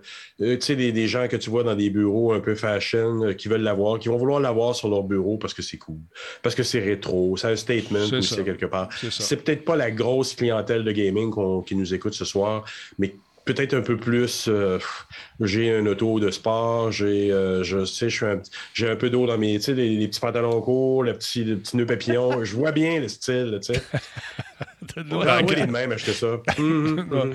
Ben, en, fait, ce qui est, ce qui est dommage, c'est que c'est un truc qui est très, très niché. Comme tu dis, oui, ça va répondre à un certain marché. Le marché, il était disponible, mais l'attente est hallucinante. Puis ça aussi, ça a fait baisser euh, dans, les notes de, de, critiques. si tu en commandes un maintenant, ben, c'est sûr que tu ne l'as pas avant 2023. Quand c'est niché comme ça, c'est là où, qu'à long terme, j'ai peur pour eux autres, à moins que ce soit racheté. Mais autrement, s'ils ne fournissent pas la demande, c'est tellement niché que ceux qui vont le vouloir, ils vont juste se tanner avant puis ils ne vont pas le commander. C'est ça, qui, c'est ça que j'ai peur, moi aussi. Ça va être long parce que les pièces sont rares, rares, en ce moment. Mais regarde, ils ont commencé le shipping. Euh, now available. ceux qui ont commandé jadis naguère en 99 on, commence à le recevoir. non, j'exagère à peine. Mais euh, bon, ils font des updates régulièrement sur le site web également. qu'est-ce qu'ils racontent? On va aller voir ça vite vite. Le lancement, le, le, Kickstarter, le Kickstarter était en quelle année? 99, je ne me trompe pas. Non. Oui. 99. C'est le premier prototype. moi, j'ai eu les premières nouvelles. 99. Excuse-moi. En 2019, tu veux dire? Ah, c'est en, en 2019. J'ai dit en 99, je me suis trompé. excuse-moi. Excuse-moi. Excuse-moi. Excuse-moi. Les tours étaient encore debout. Oui, oui. Non, c'est en 2019. Les premières nouvelles qu'on a eues, c'était en 2019. Voilà. Ça, ça fait, ça fait plus de sens. Oh, excusez, que celui qui n'a jamais pêché me lance sa première pierre. Et euh, attends, j'ai quelque chose pour moi-même, tiens. quelque chose. Fait que là, ils font des updates régulièrement sur leur site web, ça vous tente d'en savoir davantage. Et voilà. Fait que c'est intéressant. Est-ce que tu vas t'acheter des pantalons courts et on retrouve ça sur ta table à café, euh, monsieur, euh, monsieur, Jean, monsieur Poulet? Hmm, pas vraiment. Poulet, jamais. Je sais pas vraiment mon style, les petits pantalons courts, le nœud papillon. Pas du tout. C'est plus des gens en finance. Il y a un style. Il y a un style. J'espère que la ah, personne que je vis. Ça sent le préjugé. À plein nez ton affaire. Je n'aime pas ça. Non, on arrête tout de suite. Alors, voilà. Le hipster. on n'a pas d'hipsters chez Radio Talbot. On en, a, des, on en a des hipsters. On a toutes sortes de monde. On les, on les juge pas. Non. On les juge pas, ni leur orientation sexuelle par ailleurs. Comme il disait dans. C'était-tu dans Friends? Non, c'était dans Seinfeld. Uh, I'm not gay, not that there's anything wrong with that. Bon, tu vas finir par la fermer. Merci Jean-François d'avoir été là ce soir, encore une fois. Il est fatigant. C'était fatigant, même. Ça n'a pas d'allure, t'es viré. T'es viré, je te laisse aller. Allez. You're fired. Oui. Oh, il se prend pour Trump maintenant. Tabarnouche. Non, Ah, non. ben ouais, là, non, non, là, ça va trop loin. ça va trop loin. ouais, C'est là, le- c'est ça ça. va trop Là, loin. là, je, vais, te flusher. Je vais te flusher, man. Je vais te flusher. Euh, donc, sérieusement, faites, euh, faites le podcast euh, de M. Guglielminetti cette semaine. Toujours, toujours, vendredi. Ben, la semaine dernière, j'avais la COVID, donc je ne l'ai pas fait. Cette semaine, ça va mieux. Donc, j'ai fait l'entrevue avec. David Saint-Onge et Bruno interview un autre M. David Saint-Onge qui a écrit un livre sur les bitcoins. Oh, une autre tendance. David Saint-Onge. Et c'est pas le même. Donc, on a deux David Saint-Onge cette semaine au carnet de Bruno Guglielminetti à écouter, car il y aura de la confusion, mais ce sera agréable à écouter. Voilà. Merci, M. Confusion. Attention à toi. Je t'embrasse sur la joue droite de ton cœur. Au revoir. Ah. Monsieur Jordan, qu'est-ce qui se passe de bon chez vous? Est-ce que vous avez quelque chose à l'horaire euh, cette semaine? Encore là, toi? Oui, ben c'est. Il y a quelque chose à l'horaire que, que- qui, qui ne s'adresse pas au public. C'est-à-dire que Ah. je finis ma session. Donc, euh, beaucoup d'écriture que vous ne verrez pas tout de suite. Ce qui fait que non, euh, beaucoup de travail, beaucoup de boulot. Mais euh, j'en sortirai plus fort. Et puis, Quel mot de la fin ridicule. grandis, hein? C'est ça. Grandis et, Oui, c'est ça, grandi, voilà. grandis et plus fort. On aime ça. Et Boswell. Yes. Bon, OK, merci. Je vous laisse aller. Trêve de bilveser. Allez-vous-en. Vous êtes renvoyés. Et voilà, c'est parti. Euh, J'avais des gens à remercier, des gens qui sont là comme ça, semaine après semaine. Qui, euh, Il y en a un qui ça fait un an. C'est notre ami Tony Rudd qui est là depuis un an avec nous. Merci beaucoup, c'est super apprécié. Un an déjà. Euh, Qu'est-ce que je voulais faire? Je voulais faire ça comme ça, m'en aller ici. Bon, voilà. On va raider quelqu'un. On va fermer le show ce soir et on raid quelqu'un. Trouvez-moi quelqu'un à raider tout de suite. Et on va faire ça ipso facto. Merci à tout le monde d'avoir été là encore une fois ce soir. Mon nom est Denis Talbot. N'oubliez pas d'aller faire un tour sur Spotify, sur iTunes euh, ou n'importe quel podcatcher. On est là. Alors, ça vous tente de mettre un petit commentaire, une étoile. Ça nous aide dans le référencement et c'est toujours agréable de savoir que vous êtes là. Donc, on parle de générique et on raid quelqu'un dans un instant. Et le temps de faire ça. Radio Talbot est fier de s'associer à Intel pour la réalisation de cette émission. Et à Alienware pour ses ordinateurs haute performance. Bon, j'ai des suggestions déjà qui, euh, qui rentrent lentement mais sûrement. Alors, ce qu'on va faire, on va aller euh, voir ça. Euh, attendez un petit peu, on est en train de recharger la page. Ça vous tente d'acheter de la pub, c'est facile, mesdames, messieurs. Vous n'avez qu'à écrire en publicité, pas de « et » à la fin, publicité. Et euh, Martine va vous rappeler sans problème, histoire de vous. oui, je t'aime, Jean-François, de vous de communiquer avec vous pour vous offrir justement les tarifs et tout ça et tout le tralala. Elle est excellente, elle est fine part ça, vous allez voir, super gentille. Donc, n'hésitez pas à nous contacter. Donc, marquez le nombre de personnes à côté des gens que vous me suggérez, s'il vous plaît. Ça serait intéressant pour qu'on puisse arriver à faire un choix éclairé sur la personne à raider. On regarde ça. Il y en avait un qui m'avait été proposé, mais il est rendu. OK, m'a essayé ça. Je vais aller voir tout de suite. Euh, je le connais pas. Je sais pas combien de personnes il a. Attends un peu, ça va prendre ce clavier-là, ça va aller mieux. Euh, OK, trois personnes. Il joue à Tarkov. Peut être intéressant. On va voir ce que ça dit. Euh, je vois pas son visage à l'écran.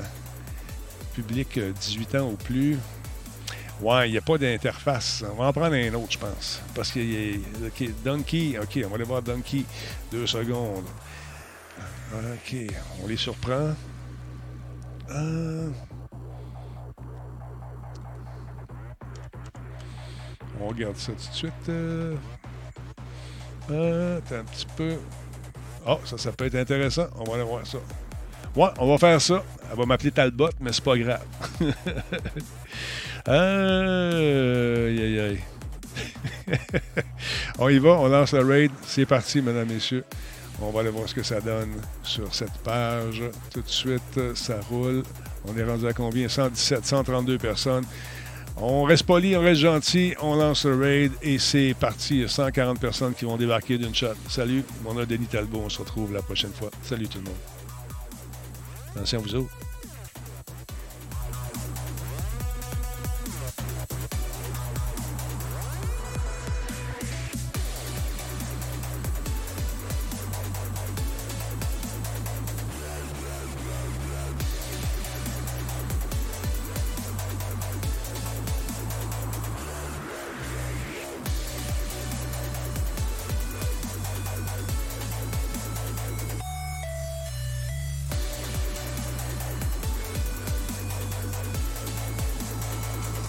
Talbot est fier de s'associer à Intel